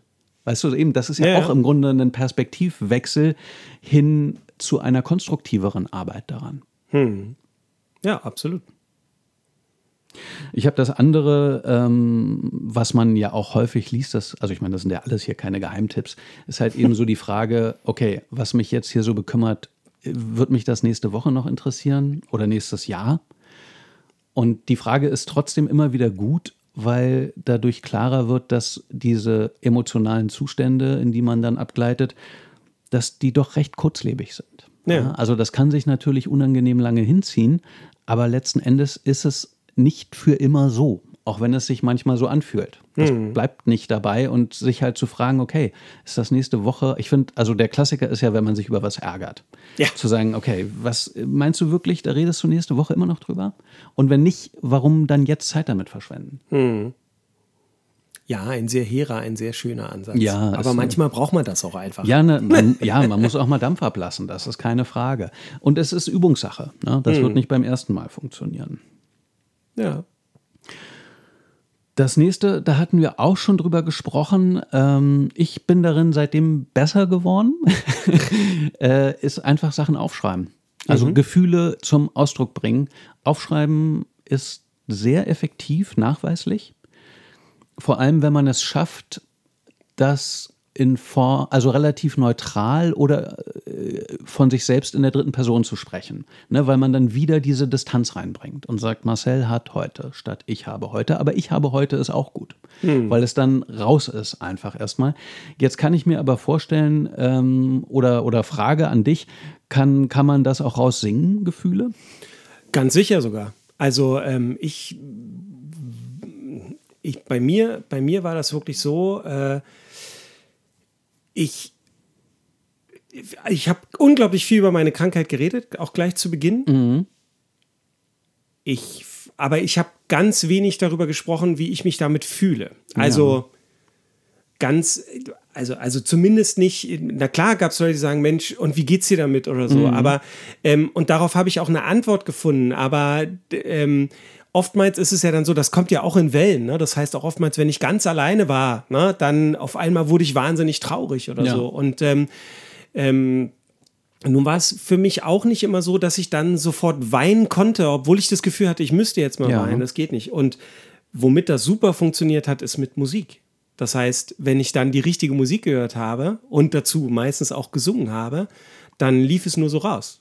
Ja, und dann fing ich einfach an zu weinen und konnte so tatsächlich meine Gefühle in dem Moment rauslassen damit. Das war dann der, der Dosenöffner sozusagen. Ja, das würde ich gerne in der nächsten Folge mit Michi noch weiter vertiefen, Ja. weil eben die sind ja auch und äh, das, das ist vielleicht ein ganz guter Einstieg in das Thema. Ja. Ich habe äh, das nächste, was ich mir aufgeschrieben habe, klingt vielleicht ein bisschen komisch für mich zumindest, weil ich in diesen Fragen doch sehr, sehr rational bin. Ähm, was auch helfen kann, ist tatsächlich ein Talisman oder ein Placebo. Und zwar ähm, wissen wir ja, dass Placebo auch dann helfen können, wenn du weißt, dass es ein Placebo ist. Ja. Ja, weil es eben doch irgendwas in der Struktur unseres Gehirns gibt, was in irgendeiner Weise von selbst wieder dem besseren Wissen irgendwelche Selbstheilungskräfte aktiviert. Und auch das ist gut untersucht. Das heißt, äh, ich habe keinen Talisman, also ähm, habe ich ja auch schon erwähnt, dass ich eher minimalistisch unterwegs bin und sowieso sehr wenig Sachen habe. Aber es kann helfen, ein Gegenstand oder ein Placebo kann ja auch eine Situation oder ein, ein, ein Mensch sein oder, also, naja, Mensch und Placebo passt vielleicht nicht so gut zusammen, aber äh, du weißt, was ich meine. Ja. Also, dass man, dass man sich an irgendwas festhält und kann sagt, auch ein Gedanke das- oder ein ja, Traum sein, ja. Genau, genau. Hast, hast du sowas? Also äh, auf jeden Fall kein Talisman als solches so, was ich so mit mir rumschleppe oder irgendwas. Nee, sowas habe ich nicht. Ähm, ehrlich gesagt würde mir jetzt nichts einfallen. Also, äh, oder wenn, dann wechselt das bei mir. Ich glaube, es, äh, bei mir ist das schon so immer dann, wenn ich für mich ein Projekt oder irgendetwas, wo ich denke, damit will ich mich jetzt beschäftigen, ähm, dann nimmt das diesen Raum ein. Das können aber sehr unterschiedlich sein oder das sind zu unterschiedlichen Zeiten unterschiedliche Sachen. So. Ja. Ne? Also, ähm, ähm, Sag mal ein Beispiel. na, das kann zum Beispiel wirklich jetzt dieses Gitarre-Lernen sein, ne? Ja. was, ich, was ich ja jetzt wirklich seit äh, mittlerweile ein paar Monaten mache. Und ähm, also keine Angst, ich werde kein Mega-Gitarrist mehr und gehe da mit allen Leuten auf den Keks, das weiß ich auch. Aber es macht mir trotzdem einfach Freude, das zu machen und das irgendwie weiter zu betreiben und mich damit zu beschäftigen. Das, das, also das ist was, was mich so am Laufen dann zum Beispiel eine Zeit lang hält. Und das kann aber zu einem anderen Zeitpunkt was anderes sein. Ne? Also dann ist das halt äh, eine andere Geschichte, die ich gerade mache oder die ich vorhabe oder eine Planung auf irgendwas hin. Ähm, kommen wir vielleicht später nochmal drauf. Das, ähm, also ich glaube, da ist was, was ich später noch erzählen kann, was auf jeden Fall sicherlich so eine Talisman-Funktion hat. Okay. ähm, ja, da kann ich total viel mit anfangen. Also ich habe, du lernst ja hoffentlich auch immer noch Französisch. Ja, Ah, ja, ja, immer noch, jeden Tag, ja. Sehr gut. 20 Minuten tous les jours? Mir, mir, ja, und mir fehlt immer noch, aber das lassen wir, machen wir nachher. Okay. Ah, ich habe dir den Zugang nicht geschickt. ähm, genau, solche Sachen, ähm, das ist bei mir genauso. Ähm, da kann ich sehr, sehr viel mit anfangen. Also ich habe, um das nur, also ohne jetzt hier schon wieder ein Literaturseminar auszubrechen, ich habe, also wir haben uns kurz über die Herr der Ringe-Serie unterhalten, mhm. die ich ganz fürchterlich finde. Ähm, es macht mir aber trotzdem ein bisschen Spaß, sie anzugucken. Erstens, weil mein kleiner Sohn sie sehr liebt und wir sie zusammenschauen. Also du meinst jetzt die Ringe der Macht. Die oder? Ringe der ja. Macht. Und ich, ähm, ich sehe sie aber insofern trotzdem ganz gerne, als dass sich daran so herrlich analysieren lässt, was man alles falsch machen kann im Storytelling. und äh, von daher ist das für mich auch ja so ein, ein eine Art von Ritual, sage ich mal. Und das ist vielleicht so die Talisman-Geschichte, da können wir beide nicht so viel mit anfangen, aber mit Ritual. Also einer, mhm. einer Reihenfolge von Handlungen, der wir eine Art von Bedeutung beimessen. Ja. Und diese Kombination gibt einem ja auch wieder so ein Gefühl von Kontrolle und von Eigenwirksamkeit. Ja. Und Rituale Du hast das Struktur genannt eingangs. Das ist für mich total wichtig. Hm. Also da äh, habe ich total viele von Französisch über wann ich aufstehe, wie viel ich lese. Ich drehe jeden Morgen, also joggen kann ich im Moment leider nicht, aber ich kann äh, gehend humpeln. Also drehe ich halt eine Runde morgens im Park, das lasse ich nicht ausfallen. Das sind so ganz, ganz viele Kleinigkeiten für mich, die mir das Gefühl geben, dass ich die Kontrolle über meinen Tag habe, dass ich mein Leben äh, gestalte und diese, diese Kleinigkeiten, dass du eben sagst, okay, du spielst jetzt Gitarre, du, du wirst natürlich jetzt äh, nicht der nächste Eric Clapton. Eric Clapton oder. Never. Auf aber, keinen Fall. Aber das ist ja auch gar nicht das Ziel. Nö. Trotzdem bin ich mir ganz sicher, obwohl ich es noch nicht gehört habe, dass du Verbesserungen merken wirst, dass ja, dir Dinge natürlich. leichter fallen. So. Jedes das, Mal, ja. Genau, und das ist ja auch ein schönes Gefühl. Ne? Absolut. Dass du, du merkst, ähm, da, da, da, tut sich was über die Zeit, eine Kleinigkeit. Du brauchst Geduld, ja. Es gibt keine Abkürzung beim Gitarre oder beim Heilen, aber ähm, über die Zeit passiert was. Nee, absolut, das, das ist es genau. Und das ist, äh, ähm, weiß ich nicht, vielleicht, ich hatte das ja auch gesagt, dass ich das früher schon immer wieder probiert habe. Und ich glaube, Dafür ist äh, meine Erfahrung der letzten äh, Jahre ganz gut oder eben diese Akzeptanz, Sachen nicht zu können oder nicht mehr so zu können. Weil früher habe ich immer gedacht, ich habe immer Sachen relativ schnell gelernt. Mhm. Also zumindest alles, was mit dem Kopf zu tun hat. So, also wenn ich irgendwelche Sachverhalte lernen musste oder neue Themen mich einarbeiten musste, das ging immer sehr schnell bei mir.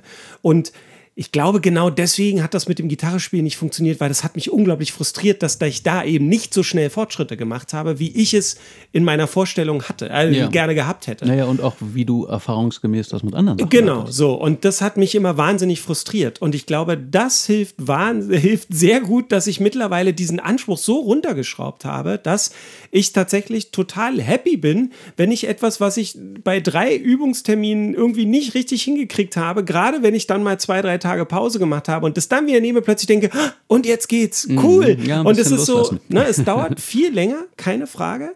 Oder ich, ich habe einfach nicht mehr diesen Anspruch daran zu sagen, so, ja, und jetzt morgen und dann morgen muss ich aber das können. Und das, das ist super. Ja, das ja. Äh, bringt mir echt wahnsinnig viel. Ich habe auch was, was ich so an mir selber merke, ist, dass ich mich, also diese Rituale gibt es ja auch im gesellschaftlichen Kontext, ne? da habe ich mich aber irgendwann ziemlich von verabschiedet und da habe ich auch nie wieder so richtig Zugang zu gefunden. Also ein Ritual wäre ja zum Beispiel auch sonntags gemeinsam zu beten. Ja. Oder äh, im Buddhismus eben zusammen meditieren oder so ähm, da bin ich irgendwie weitestgehend rausgefallen. Also ich finde auch immer so eben andere Leute verschicken Postkarten zu Weihnachten oder wenn ihr Kind geboren ist oder feiern auch so eben Taufe, Kommunion. So, das sind ja auch alles Rituale, die uns sagen, wer wir sind und wo wir sind. Und da habe ich mich aber ziemlich ausgeklingt. Wie ist das bei dir? Also früher war das mit war das bei mir mit dem Beten so oder anders? Ähm, hatten wir gesagt, dass wir, ich eben auch in der Gemeinde groß geworden bin und so weiter und ich sogar ähm, auch als ich dann volljährig war und auch äh, oder überhaupt in einem Alter war, wo ich selber hätte darüber entscheiden können, gehe ich zur Kirche, gehe ich nicht hin oder so, was halt auch ein Familienritual gewesen ist. Eigentlich sonntags geht es in die Kirche. Ähm, ich sogar mich aktiv extra dafür entschieden hatte, äh, äh, also das Lektoramt mit zu übernehmen. Mhm. Das heißt, da wurde ich halt eingeteilt und musste dann irgendwie entweder jedes Wochenende oder zumindest jedes zweite, musste ich eh hin, um dann dort in einer der Gottesdienste, in einem der Gottesdienste halt zu lesen. Und äh, das habe ich tatsächlich gemacht, um auch dieses Ritual so ein bisschen am Leben zu halten. Weil ich wusste, wenn ich nicht so eine Verpflichtung übernehme, nicht diese Verantwortung übernehme, dann würde das wahrscheinlich einschlafen. Und in mir drin wusste ich aber, das hat ein, eine super Sache war das, dass ich dorthin gegangen bin, denn da ich das von klein auf gemacht habe, war der Ablauf eines Gottesdienstes so verinnerlicht, dass ich tatsächlich diese Stunde, sage ich jetzt mal, die ich dort war, das war die Stunde, wo ich ganz bei mir war hm. und wo ich mich mal um alle Gedanken kümmern konnte, für die ich sonst keine Zeit hatte, weil alles andere lief so automatisch ab und so selbstsicher, dass ich da tatsächlich mal Zeit hatte, mich um andere Sachen zu kümmern. Ja, um mich schön. selber. Und, und ähm, das war dadurch ein Ritual, was ich gerne gepflegt habe. Das heißt nicht, dass ich immer gerne um 8.30 Uhr morgens an einem Sonntag, nachdem wir abends feiern waren, da in die Messe gegangen bin. Aber eigentlich habe ich das immer sehr genossen früher. Ja. Ja, ne, ich habe ja auch gesagt damals in der Folge über Glauben, dass ich religiöse Menschen da auch ein bisschen genau um diese Art ja. von Erfahrung beneide. Und ähm, aber da habe ich halt nie wieder zurückgefunden. Ja, aber ich verstehe ich auch, oder beziehungsweise ich glaube, dass bei diesen Ritualen ist es wie mit allem. Letztendlich ist ja wichtig, dass es, dass dieses Ritual für einen selber eine Bedeutung auch hat und eine genau. Wichtigkeit gewinnt. Und das wird nur so sein, wenn es auch was ist, was einem vielleicht nicht unbedingt Spaß macht im eigentlichen Sinne, aber zum, wirklich man das Gefühl hat, das gibt mir etwas. Ja, es muss einen Wert haben. Genau, und wenn das halt beim beim Beten für dich nicht so ist, wäre es auch Quatsch, so ein Ritual ja, irgendwie eben. durchzuhalten. Eben, und für eben. dich ist es eben das, dass du sagst, ich gehe halt morgens laufen oder eben jetzt in abgewandelter Form eben eben spazieren, ja. Ja, aber eben so dieser, dieser gesellschaftliche Aspekt oder das ist ja auch so ein großes Wort, der gemeinsame Aspekt von einem Ritual. Also ich meine zum Beispiel äh, eine regelmäßige Bandprobe ist ja auch ein gemeinsames Ritual im Grunde. Ja. Ne? Man arbeitet natürlich an was, aber du hast ja auch damals von den Proben erzählt, wie, wie frei dein Kopf da war. Ja, ne? klar. Und ähm, das, ja, da muss ich vielleicht noch mehr finden.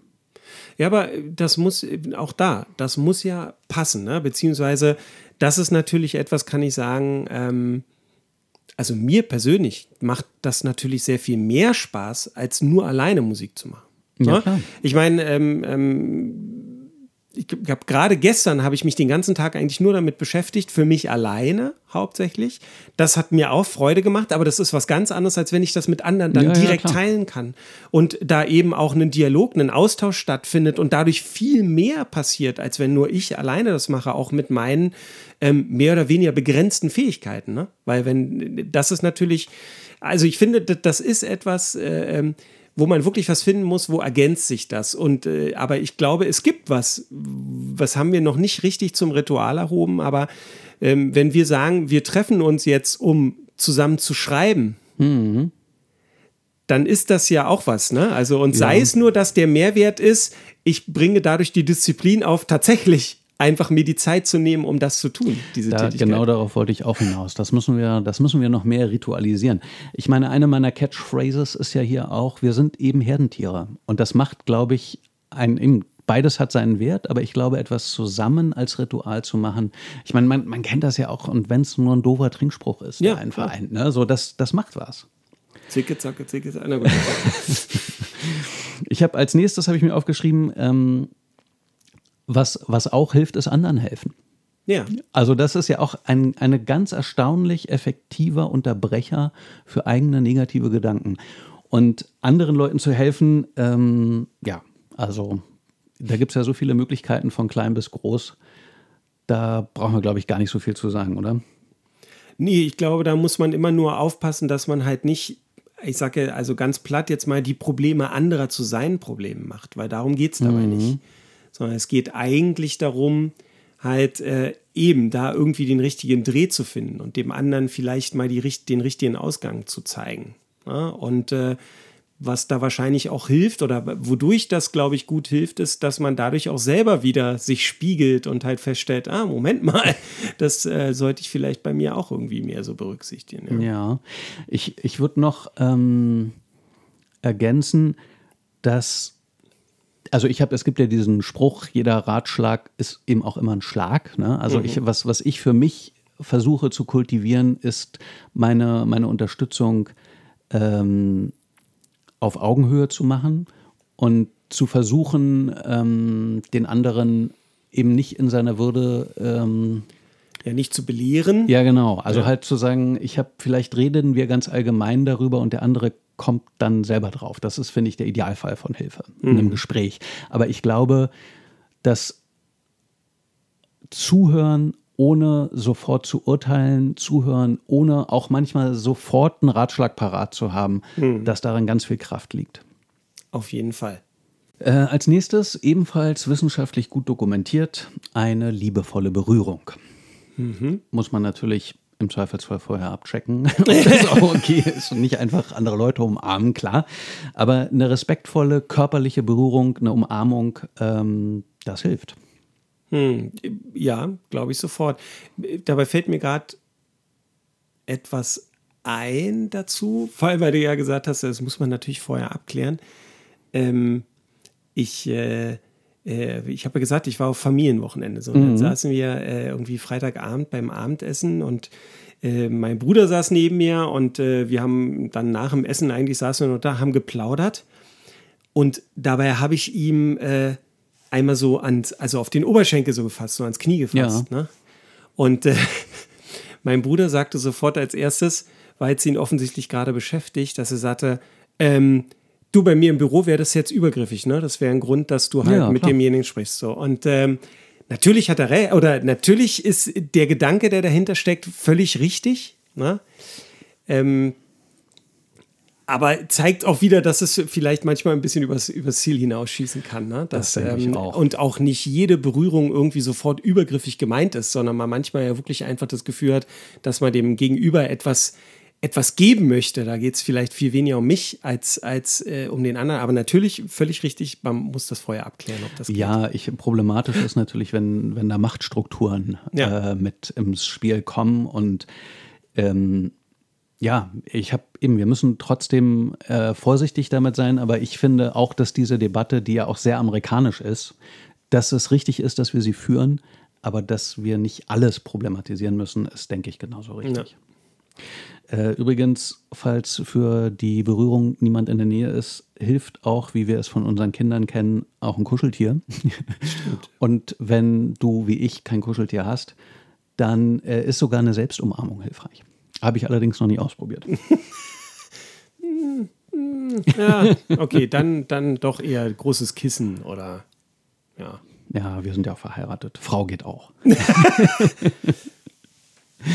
Ähm, das, das nächste ähm, habe ich mal äh, so ein bisschen in Anführungszeichen das Beraterteam genannt. Ähm, Freunde zu haben, wo man auch sagt, so, also ich, ich, ich verkürze jetzt, ja, aber sozusagen ebenso. Ich kann mich mit Benny austauschen. Benny ist sehr empathisch. Ja? Moppy ist für mich zum Beispiel jemand, der Dinge gut relativiert oder anders einordnet, ne? wo ich so denke, so, oh Gott, und ob ich sage, da komm. ja, so, das ist doch Quatsch. Oder Olli ist jemand, der mir wahnsinnig gut zuhören kann. Ari ist jemand, die perfekt Muster von mir aufdeckt, die ich selber irgendwie nicht sehe, weil ich zu sehr drin stecke. Und Freunde und Verwandte auch bewusst als Ressourcen wahrzunehmen, zu sagen, Mensch, hier habe ich auch wirklich eine Qualität, an die ich mich wenden kann, an jemand, an den ich mich wenden kann, wenn ich gerade das Bedürfnis nach habe. Das, das finde ich auch einen ganz wichtigen Hinweis. Absolut. Und äh, äh, na, also setze ich fort zu dem, was ich beim letzten Mal gesagt habe. Ich gesagt habe, es gibt in meinem Umfeld, habe ich eingehört von meinem, meinem Freundeskreis, ähm, in meiner Familie, habe ich eigentlich von jedem etwas, wo ich mir was abschauen kann kann oder denke, das ist was, was, was ich auch gerne könnte oder irgendwie so. Und äh, das sind natürlich auch immer dann die Themen, wo ich denke, ähm, ja, wenn ich da in dem Bereich ein Problem oder eine, eine, eine, Herausforderung habe, dann sind das immer die richtigen Ansprechpartner, denke mhm. ich. Ja.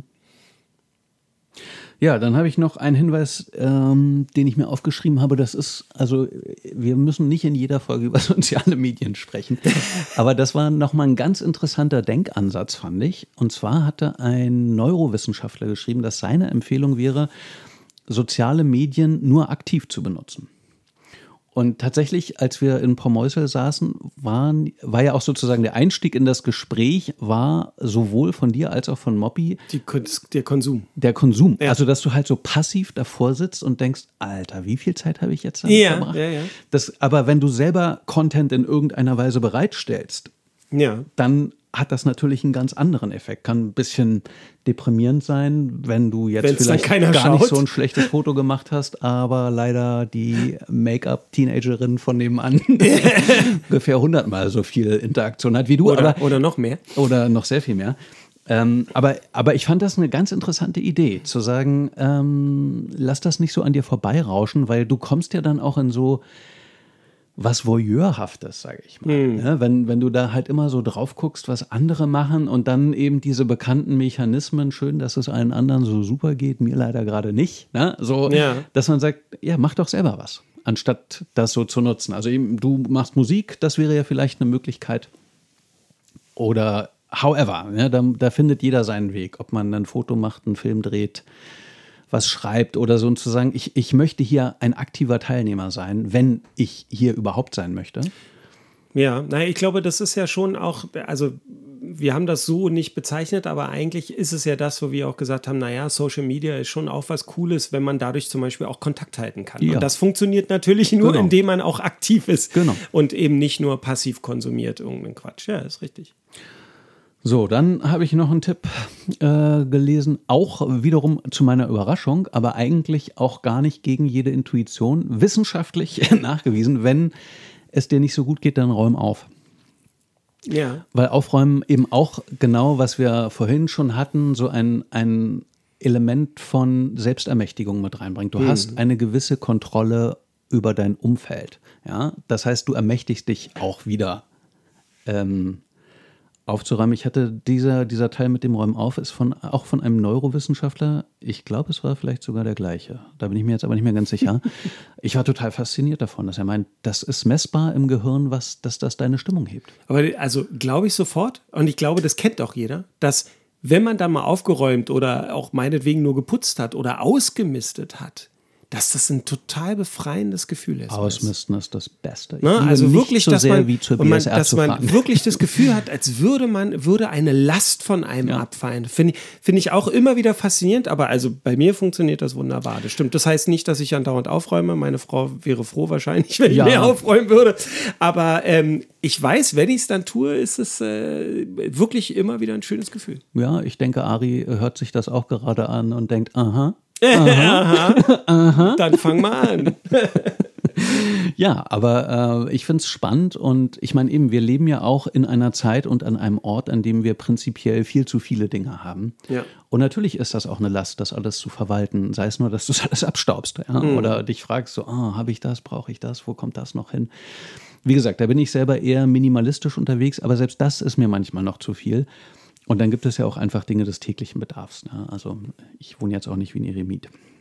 Ich, ich muss kurz eine Nachbemerkung machen. Ja. Also, ähm, weil wir ähm, wissen ja jetzt, und darauf wollte ich eigentlich hinaus, auf diese lustige Episode, dass, ähm, also da äh, deine Frau Ari uns ja regelmäßig hört, wird sie wahrscheinlich auch demnächst tatsächlich damit kommen und äh, wird dir sagen, dass sie gehört hat, dass es äh, also neurowissenschaftlich erwiesen ist, dass man aufräumen sollte. Denn ähm, ich fand es sehr süß, als du das letztens mal erzählt hast, ähm, dass äh, Ari zu dir gekommen ist und gesagt hat, du ja, ich habe letztens irgendwo gehört, dass äh, das mit den Kopfschmerzen, wie das funktioniert und dass das eigentlich eine Entzündung der Hirnhäute ist und du gleich gesagt hast, so ja, ich weiß, wo du das gehört hast, nämlich bei uns im Podcast. Was mich total, das macht mich tatsächlich glücklich und stolz, dass wir offensichtlich jetzt schon Popkultur sind und als, äh, als echte Wissensquelle angesehen werden. Ja, wir verschwimmen so mit, den, mit dem im Hintergrundrauschen des allgemeinen Informationsflusses. Ja, genau. Und dann weiß man gar nicht mehr so genau, wo das jetzt genau Genau. ähm, genau, also das Aufräumen im Außen ist tatsächlich auch so ein kleines bisschen Aufräumen im Innen. Äh, dann, auch das wird jetzt niemanden überraschen, außer vielleicht, dass es tatsächlich wiederum wissenschaftlich erwiesen ist, dass es hilft, äh, in die Natur zu gehen. Auch das ist ja der Klassiker Ratschlag an depressive Menschen. Mensch, geh, Geh doch doch mal raus. Geh doch mal raus. So, ne? Und das ist natürlich der Impuls, der dann eben oft schon nicht mehr so richtig funktioniert. Aber es ist tatsächlich so. Also idealerweise im Wald, falls das nicht geht, im Park, falls das Mit nicht Bäume geht. umarmen oder, oder? Nee, aber bei Bäumen sein. Mhm. Und das heißt, äh, wenn du keinen Park zur Hand hast, dann tut es auch eine Straße mit Bäumen. Das, das reicht schon. Und wenn selbst das schwierig ist, dann reicht es, dir eine Dokumentation über Natur anzugucken. Und wenn auch das aus irgendeinem Grund nicht möglich ist, dann hilft es, auf ein Foto von Natur zu schauen. Das ist total verrückt, aber es ist wirklich wahr. Ja, ich, wahrscheinlich stellt das einfach wieder wirklich eine Verbindung zu unseren ureigensten Bedürfnissen äh, her und äh, bewirkt schon irgendwas. Kann ich, kann ich mir durchaus vorstellen. Ich auch. Also ähm, habe ich auch schon das ein oder andere Mal zu meinen Kindern gesagt, so als Spezies werden wir im Grunde nicht artgerecht gehalten. Ja. Und da so wieder eine kleine Verbindung hinzukriegen. Also ich habe auch mal irgendwo gelesen, dass Bäume äh, ja ähm, Pheromone auch ausstoßen, die sich positiv auf, unser, auf unsere Stimmung auswirken, auch auf unsere Gesundheit. Ähm, und habe mir auch direkt vorgenommen, also eben auch so Pflanzen in der Wohnung zu haben, hilft natürlich. Auch eben dieses sich um etwas kümmern. Ne? Das, das ist ja auch was Schönes. Also das brauche ich dir, Gartenbesitzer, am allerwenigsten zu erklären. Ja, aber zu Hause, zu Hause würde bei mir ohne meine Frau alles eingehen, weil da habe ich so einen blinden Fleck. Ja, ich auch. Ich versuche da gerade ein bisschen ranzugehen und zu sagen, komm, also ähm, um die ein oder andere Pflanze kannst du dich schon mal kümmern. ähm, ich nehme mir auch immer vor, es gibt doch so Apps, wo Ja. du dann die Kamera dran hältst Ja. und die App sagt, hallo, gießen. Äh, muss, muss ich mich mal, also äh, bin ich gerade so ein bisschen dran. Ich habe, was auch hilft, sind übrigens, äh, gibt es zum Beispiel auf YouTube äh, einfach so Videos mit Waldgeräuschen oder so Regen. Ich, äh, das, das ist was, was ich tatsächlich auch sowieso gerne zur Arbeit höre. Ich weiß noch, dass du mal äh, mich, äh, ha- hast du mir mit irgendwas geholfen, was bei mir im Büro, meintest, was ist das denn für ein Rauschen? Und dann drehte ich das lauter und so, ja, das sind äh, Regen im Wald. Höre ich gerne zur Arbeit. Ja, na, ich, äh, ich, ich weiß, dass es das bringt und ich, es gab, äh, ich, damals war das noch ganz neu irgendwie im Internet, dann gab es irgendwie eine Website, wo du einfach so, so Kaffeegeräusche oder so Ja, ja, hattest. genau, also ich weiß, es so. jetzt nicht, passt jetzt nicht zur Natur, aber ähm, dass so Geräusche oder eine gewisse Geräuschkulisse da eine Auswirkung haben, glaube ich sofort. Ja, es ist verrückt. Aber so ist es. So, und dann habe ich als letzten Punkt von dem, was mir hilft, das ist natürlich am schwersten umzusetzen, aber vielleicht auch nicht, wenn man es nicht ganz so hoch hängt, das ist ein Gefühl von Ehrfurcht. In dem Moment, wo du in dieses Gefühl hineinkommst, bist du automatisch in einer Distanz zu deinen Gedankenkreisen, zu deinen Problemen. Ähm, ich erinnere mich zum Beispiel, dass ich ja im letzten Jahr mit Moppy in Norwegen auf den Lofoten war und da war ich von Ehrfurcht vier Tage lang erschlagen. Also ich habe auch, ich, das ging so weit, dass ich die ersten beiden Tage gar nicht richtig fotografieren konnte. So krass fand ich das. Ähm, das lässt sich jetzt aus Kreuzberg heraus leider nicht unmittelbar ständig herstellen. Ähm, aber Ehrfurcht, wenn man es nicht ganz so groß hängt, lässt sich ja schon erzeugen, oder? Kannst du das?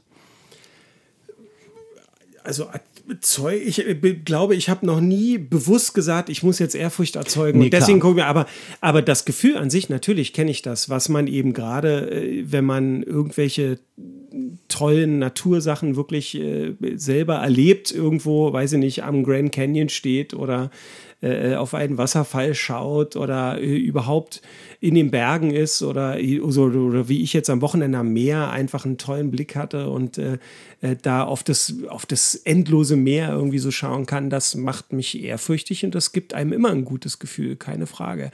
Ähm, ich, was bei mir da tatsächlich auch funktioniert und dieses Gefühl auslöst, ist, äh, wenn ich wenn ich Bilder zum Beispiel von der Erde im, im, im All sehe oder so, wo ich wirklich immer dieser Gedanke, so, so platt wie er vielleicht klingt, aber ist dieses so, ey, wir sind eigentlich gar nichts im, in einem riesigen Universum und äh, wir nehmen uns immer so wichtig und dabei ist das alles gar nicht so wichtig. Und das lässt mich meist eher sehr ehrfürchtig zurück, wenn ich sowas sehe. Also ich finde das äh, überhaupt nicht albern. Ich hatte mal das letzte Foto der Voyager von mhm. der Erde, ehe sie das Sonnensystem verlassen hat, oder das letzte, was sie übermitteln konnte, wo die Erde halt einfach nur noch ein winziger Lichtpunkt war. Mhm. Da hatte ich fast Tränen in den Augen mhm. und dachte so, alles, alles, alles spielt sich auf diesem winzigen Punkt ab. Ja. Das ist schon total krass. Genau, wir könnten jetzt sicherlich auch wieder über Musik reden, das würde ich aber auch gerne in die nächste Folge schieben. Also eben Ehrfurcht klingt erstmal so groß und man denkt ja, wie soll das gehen? Aber ich glaube, es geht schon, wenn man das auch ein bisschen, bisschen gezielt macht, weiß man ja auch, was einen berührt. Ja. Und ähm, das kann man jetzt sicherlich schlecht in der Schublade halten und die dann aufziehen, wenn es soweit ist.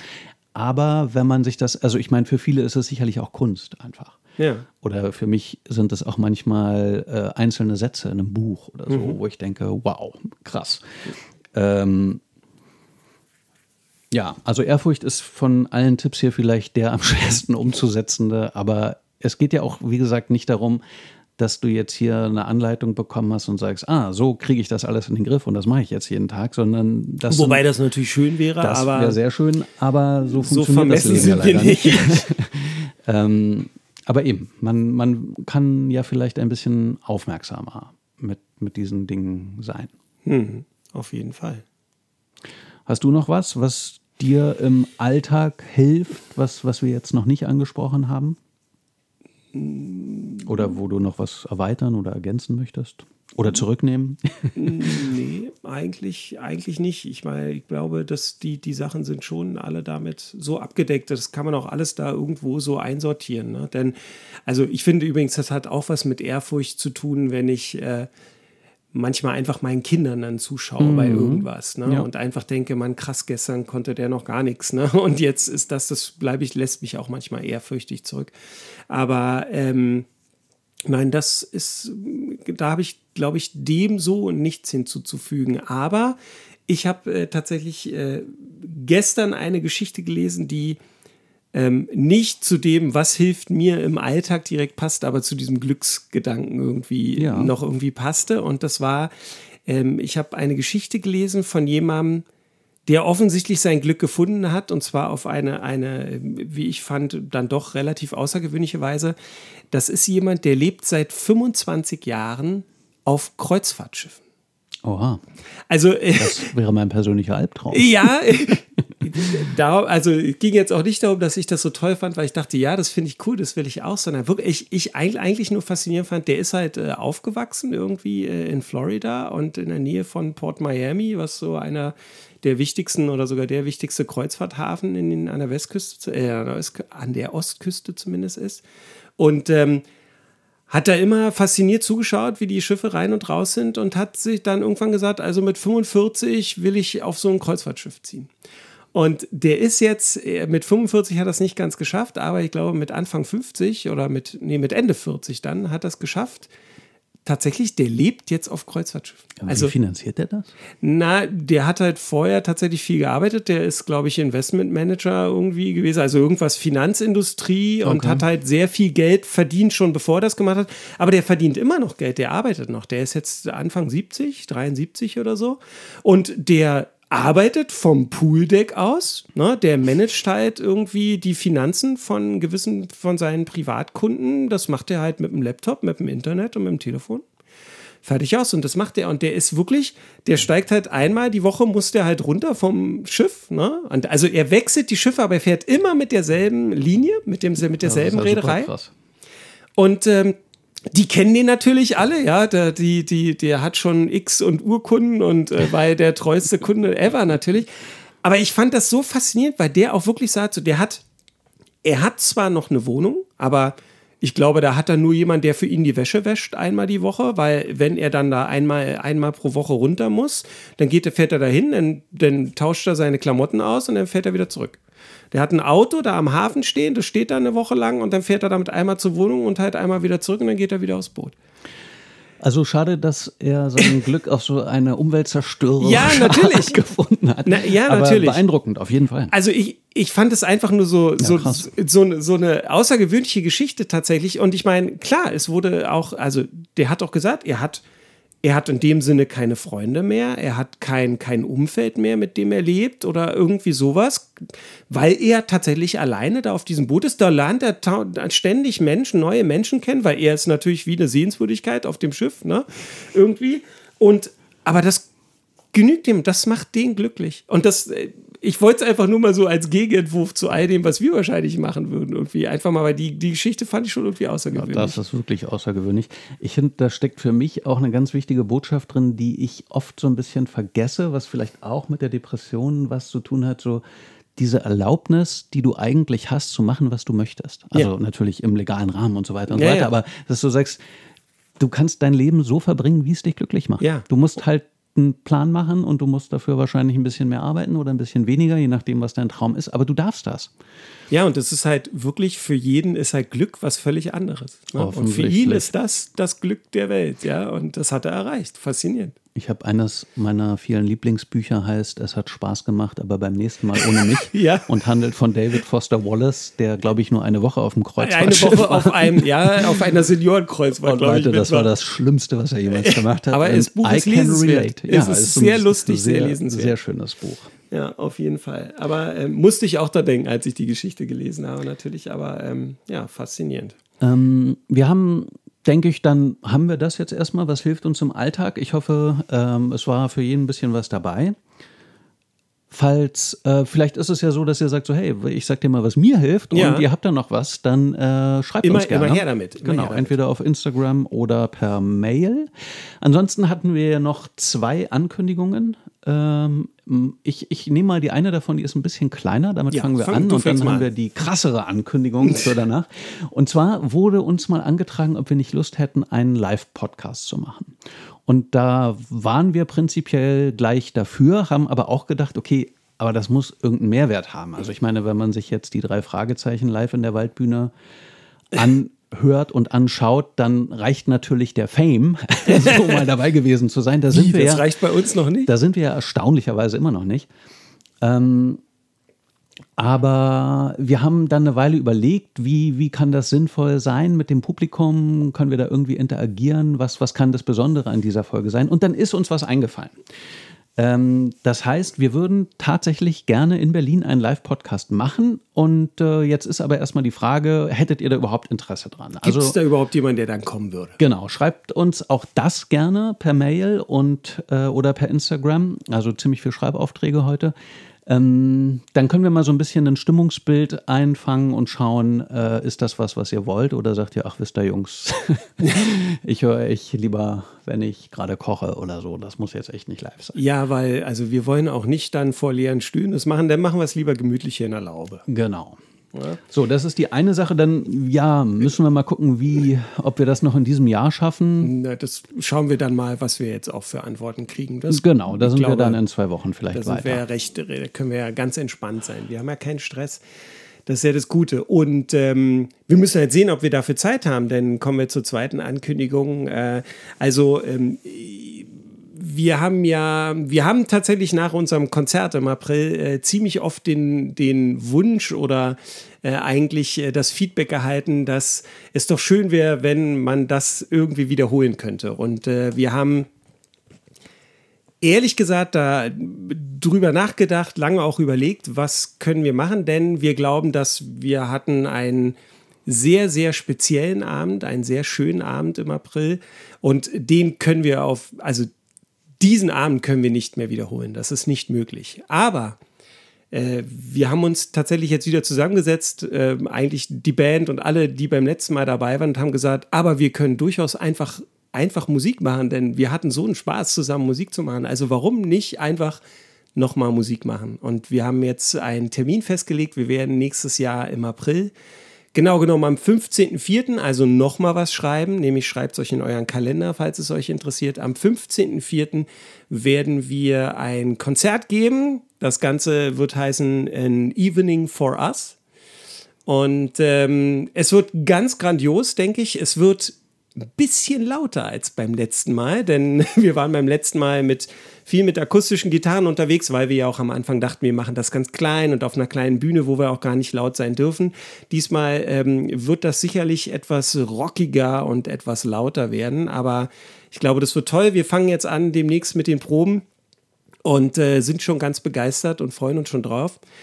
Und äh, was ihr ja auch noch nicht wisst, und äh, schöne Grüße von Moppy Marcel, denn Marcel wird auf jeden Fall auch was dazu beitragen, indem er nämlich am Anfang äh, oder irgendwann äh, da auch einen Auszug aus seinem Buch irgendwie vorlesen wird. Ja, ich hatte, der Dialog ging so und du liest was aus deinem Buch vor und ich sagte, aber ich habe gar kein Buch und Moppy sagte, na bis April hast, ja noch ein bisschen Zeit. Zeit. Genau. Also von dem her, ähm, ich sollte dich nochmal schön herzlich von ihm grüßen Danke. und äh, das ist die Rache für den Jingle, sagte er mir. Das wirst du also müssen bis April. Ähm, ja, ich glaube, das wird wieder ein toller Abend, auch wenn es ein, ein völlig für sich allein stehendes Ereignis werden wird. Aber wir freuen uns drauf und ich hoffe, einige von euch zumindest auch. Na, da gehe ich doch mal von aus.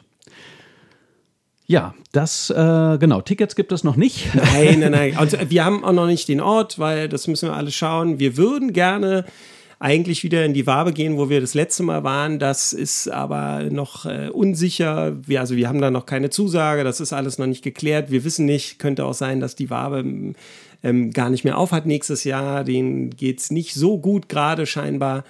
Ähm, äh, und das müssen wir einfach mal schauen, was da passiert. Also da die Infos kommen dann zu gegebener Zeit. Wir fangen ja diesmal auch viel früher an zu proben. Wir haben viel mehr Zeit, das alles vorzubereiten und etwas anders zu machen. Und äh, das werden wir auch äh, dann dementsprechend früh kommunizieren, wie das ist. Also ich freue mich auf jeden Fall drauf. Ähm, und ich erst. Ja. ja, liebe Grüße an die Band an der Stelle auch mal. Ja, ja, richtig gerne aus. Die werde ich jetzt wieder häufig sehen. Na, die werden ja wohl auch reinhören, hoffe ich. Das auch. Gut. Ähm, ansonsten äh, tun wir in der nächsten Folge etwas gegen unsere eklatant schwächelnde Frauenquote. Ich habe mit Michi gesprochen. Ich war, ich, ich, du hast es schon die ganze Zeit gesagt. Ich dachte, du wirst es mir später noch erzählen. Also du hast das schon abgeklärt. Ich weiß, wir haben das ja. letzte Mal so gesagt. Äh, das sollte, könnten wir machen, sollte Michi sagen. Also das steht schon fest. Genau, Michi hat ein Segelboot in Berlin und wir waren segeln. Und äh, da habe ich zu ihr gesagt, du, ich habe dich in der letzten Folge einfach schon angekündigt. Die hatte, sie ist eine treue Hörerin, aber die hatte sie noch nicht gehört. Und dann lachte sie und meinte, echt jetzt? Und dann meinte ich, jo. Und dann meinte sie, okay, dann machen wir das. Sehr schön. Also genau. dann äh, freuen wir uns in der nächsten Folge auf Michi. Sehr Ganz schön. Genau. Ja, bis dahin, passt auf euch auf. Macht's gut.